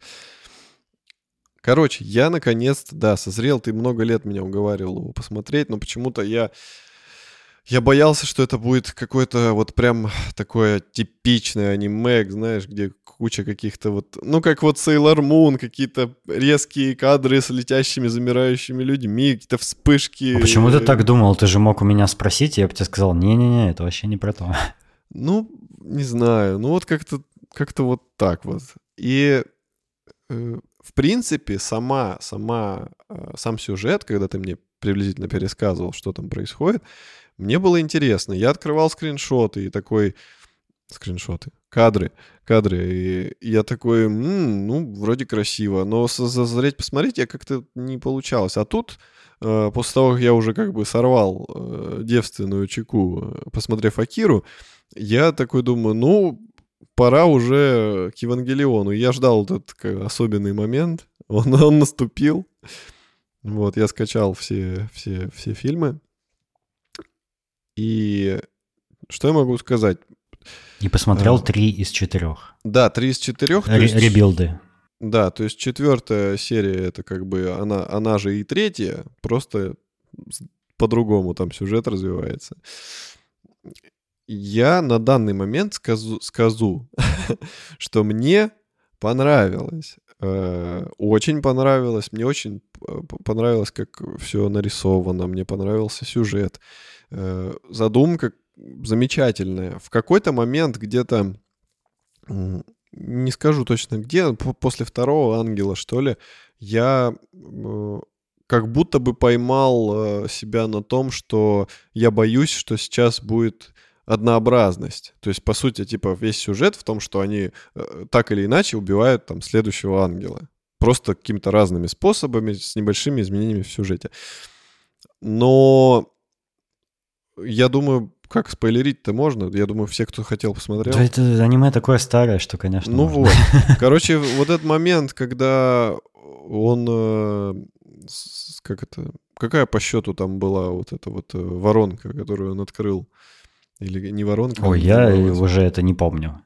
Ну, короче, когда он второй раз э, или третий уничтожил уже до конца человечества, из-за того, что он хотел спасти э, Рэй, когда они там слились в этом экстазе, да, э, я такой, о, круто. То есть они все-таки, они все-таки не стали делать это каким-то монотонным убиванием ангелов, а именно сделали вот этот удар под дых, что ты не ожидал такого поворота. И, и я, ну, я как бы чувствовал, что главный персонаж, он такой нестабильный, и его часто легко было вывести из себя, чтобы он сделал как-то не так, как планируется. И вот когда он вот это сделал, я такой, отлично. Э, это, это вы сейчас правильно придумали, потому что, ну, типа, организм уже требовал какого-то кардинального скачка, какого, каких-то эмоций нереальных. И все, и то, то, что он там э, сколько-то, 14 лет он пролежал э, в коме после этого всего, и то, что все уже поменялось, и что людей уже нет, и что они уже там живут на летающих кораблях, и это это, это было круто, и было даже какое-то ощущение, что я уже, в принципе, какое-то другое аниме смотрю, а, а не то, что до этого было. У меня тоже такое ощущение, что ты какое-то другое аниме смотришь. Для меня, для меня было э, просто чистым наслаждением смотреть каждую битву с ангелами, потому что вот эта музыка, э, э, вот эта подготовка к городу, к э, переходу в защитный режим, когда все эти танки начинают ехать, и да, дома уезжают выдвигаться. О, боже, yes, да. Это просто меха кайф. Да, и, и, и в то же время была вот эта фишка анимешная, что там вот эти какие-то промелькивали отношения между мужчиной и женщиной, какие-то вот эти смешные сцены, там, где они любят акцентировать э, на женских интересных частях тела. Это тоже как бы добавляло удовольствия в просмотре. Но больше всего я вот сейчас как бы с высоты того, что я посмотрел весь Евангелион, можно сказать, я могу сказать, что вот концовка вот эта депрессивная — она мне нравится. И я сейчас боюсь посмотреть ту концовку, которую сделали альтернативную. Я боюсь, что у меня перебьется вот, этот, э, вот это впечатление, потому что мне, э, мне не всегда хэппи-энды заходят, и когда история настолько масштабная, настолько драматическая и все такое, очень часто бывает э, остаться вот э, с этим bittersweet э, состоянием, когда ты кайфуешь именно от того, что все плохо закончилось. И, и, и мне хочется, чтобы вот, вот оно вот так кончилось. Э, и я не боюсь, переживай, в, в Евангелионе не может быть хорошей концовки. Не знаю, что ты там про четвертый rebuild послушал, но можешь спокойно смотреть его. Ну, хорошо, если так. Он, он, его, он четвертый, четвертый rebuild в моем личном восприятии самый сложный из них всех. Там сложно просто понять вообще, что происходит. Я читал много статей с теориями. Это вообще довольно сложная, Неон Генезис Евангелион, сложная и, и, и Э, аниме, которое, э, у которого много трактовок существует, много версий у фанатов, что там произошло на самом деле. И оно все отличается от того, что в сериале изначально было. Потому что мы сейчас обсуждаем, и ты посмотрел и я посмотрел только ребилды, то есть это полнометражные э, серии этого аниме. Вообще изначально это был сериал, и там э, все переиначили уже в ребилдах, и вроде как я слышал, что режиссер делает все так, как он хотел бы в ребилдах, а не то, как было, в, как получилось в сериале. Потому что в сериале там кинокомпании ему диктовали какие-то свои условия. И вроде как э, ребилды более, э, более соотносятся с его точкой зрения. Но, но тем не менее, да, там очень много разных трактовок существует. У меня, к счастью, есть специалист под боком, который смотрел Евангелион что-то типа больше 15 раз и знает все, все нюансы. И я когда смотрел, собственно, э, моя девушка мне сидела и объясняла то, что я не понимал, например. Мы ставили на паузу, она такая, вот так, так, так. Я такой, mm. спасибо. У меня в медиатеке есть э, все саундтреки из Евангелиона, я периодически их слушаю, потому что мне очень нравится даже просто музыка оттуда. Да, да, прикольно. Я, я вижу как бы причину, почему это считается культовым произведением, и я, я получил удовольствие. Я, конечно же, ну, уже после просмотра последней части я формирую, наверное, какое-то более окончательное мнение, но пока что могу сказать, что я впечатлен, это действительно... Ты уже, ты уже где-нибудь э, в каком-нибудь интернет-магазине добавился в вишлист э, фигурку 50-сантиметровую с Евой 01 э, в вишлист? Нет, нет, но я посмотрел на на Пинтересте подборку артов про женских персонажей. Конечно. Нашел уже какие-нибудь э, фури фанфики, что-нибудь такое? Не, ну я нашел всякие прикольные арты, конечно же, порно на эту тему. Прикольно. Я, я, я люблю такую фигню. То есть э, это может быть какое-то извращение считается, но я, в принципе, если мне заходит э, фильм или мультик или что-то еще, я обязательно э, изучаю какие-то эротические арты на эту тему. Мне почему-то это нравится. Да, я озабоченный просто. Девиация. Блин, ну круто, круто. Мне я рад, что тебе понравилось. Но я, я прям фанат э, Евангелиона. Ну, не то, что... Я, я не из тех фанатов, которые вот прям досконально изучают все и могут тебе историю любого персонажа там по часам рассказать. Не, не такой сумасшедший гик. Но я большой поклонник а, Евангелиона. Мне страшно нравится это аниме. Мне не все его детали нравятся, разумеется. Мне как раз вот это э, casual life, которое там показывается у них в, в их э, квартирах и все такое, мне не, я, мне не очень это нравится. Мне нравится политика в этом сериале, мне нравятся битвы с, е, с ангелами, мне нравятся э, огромные человекоподобные биомеханические организмы, Э, мне нравятся э, э, всякие научные идеи, которые там показаны, типа про вот эту жидкость дыхательную, или, ну, или город, который погружается под землю во время атаки ангелов. Вот, вот такие штуки мне там нравятся очень сильно. Да, я вот, например, сам недопетрил, что Ева — это и есть, типа, ну, по сути дела, ангел что они все делаются, основываясь на вот том изначальном ангеле, который у них хранится в подземном этом городе, да, Лилит. Что только благодаря ему они все эти технологии воспроизвели, и, и что, в принципе, Ева — это, э, как это сказать, живой организм, который, собственно... Ну, я, я сначала это не понял, а потом уже понял, что вот когда мальчик первый раз э, сел в Еву, и когда она начала его защищать сама — то есть он никак с ней не взаимодействовал, начал его защищать. Я такой, типа, как это работает? Но потом мне все объяснили, я все понял. Уровень синхронизации 200%. Что происходит? Круто, круто. Э, я э, всем советую, кто даже кто не любит в целом аниме э, как жанр, я советую все равно дать шанс Евангелиону. Я считаю, что это великое произведение аниме я не знаю, мало какие я встречал аниме, вот такие про какой-то более-менее экшен, которые впечатляли бы меня так же сильно. Просто это, это великолепное аниме в, в плане идеи, которые там рассказываются. Там а, и гигантских масштабов эпическая вообще э, история рассказывается. Там крутые персонажи, э, с которыми ты в, в какой-то момент чуть ли не заплакать вместе готов. Э, и там много, много меха порно с устройствами, механизмами, всякими электрифицированными зданиями, всякими шестеренками, вот эти все электри- электропровода, вот это все отключается, трансформируется, и ты такой, вау, что?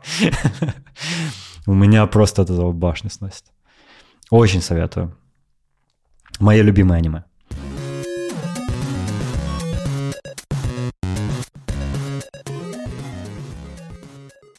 Ух, ничего себе у нас темки сегодня. Это еще и не все, которые мы хотели. Надеюсь, за все эти несколько часов, что мы тут наболтали, и еще и э, для тех слушателей, которые э, дорогие и послушали пре-шоу, надеюсь, э, мы смогли вас развлечь и насытить э, информацией, новостями, идеями.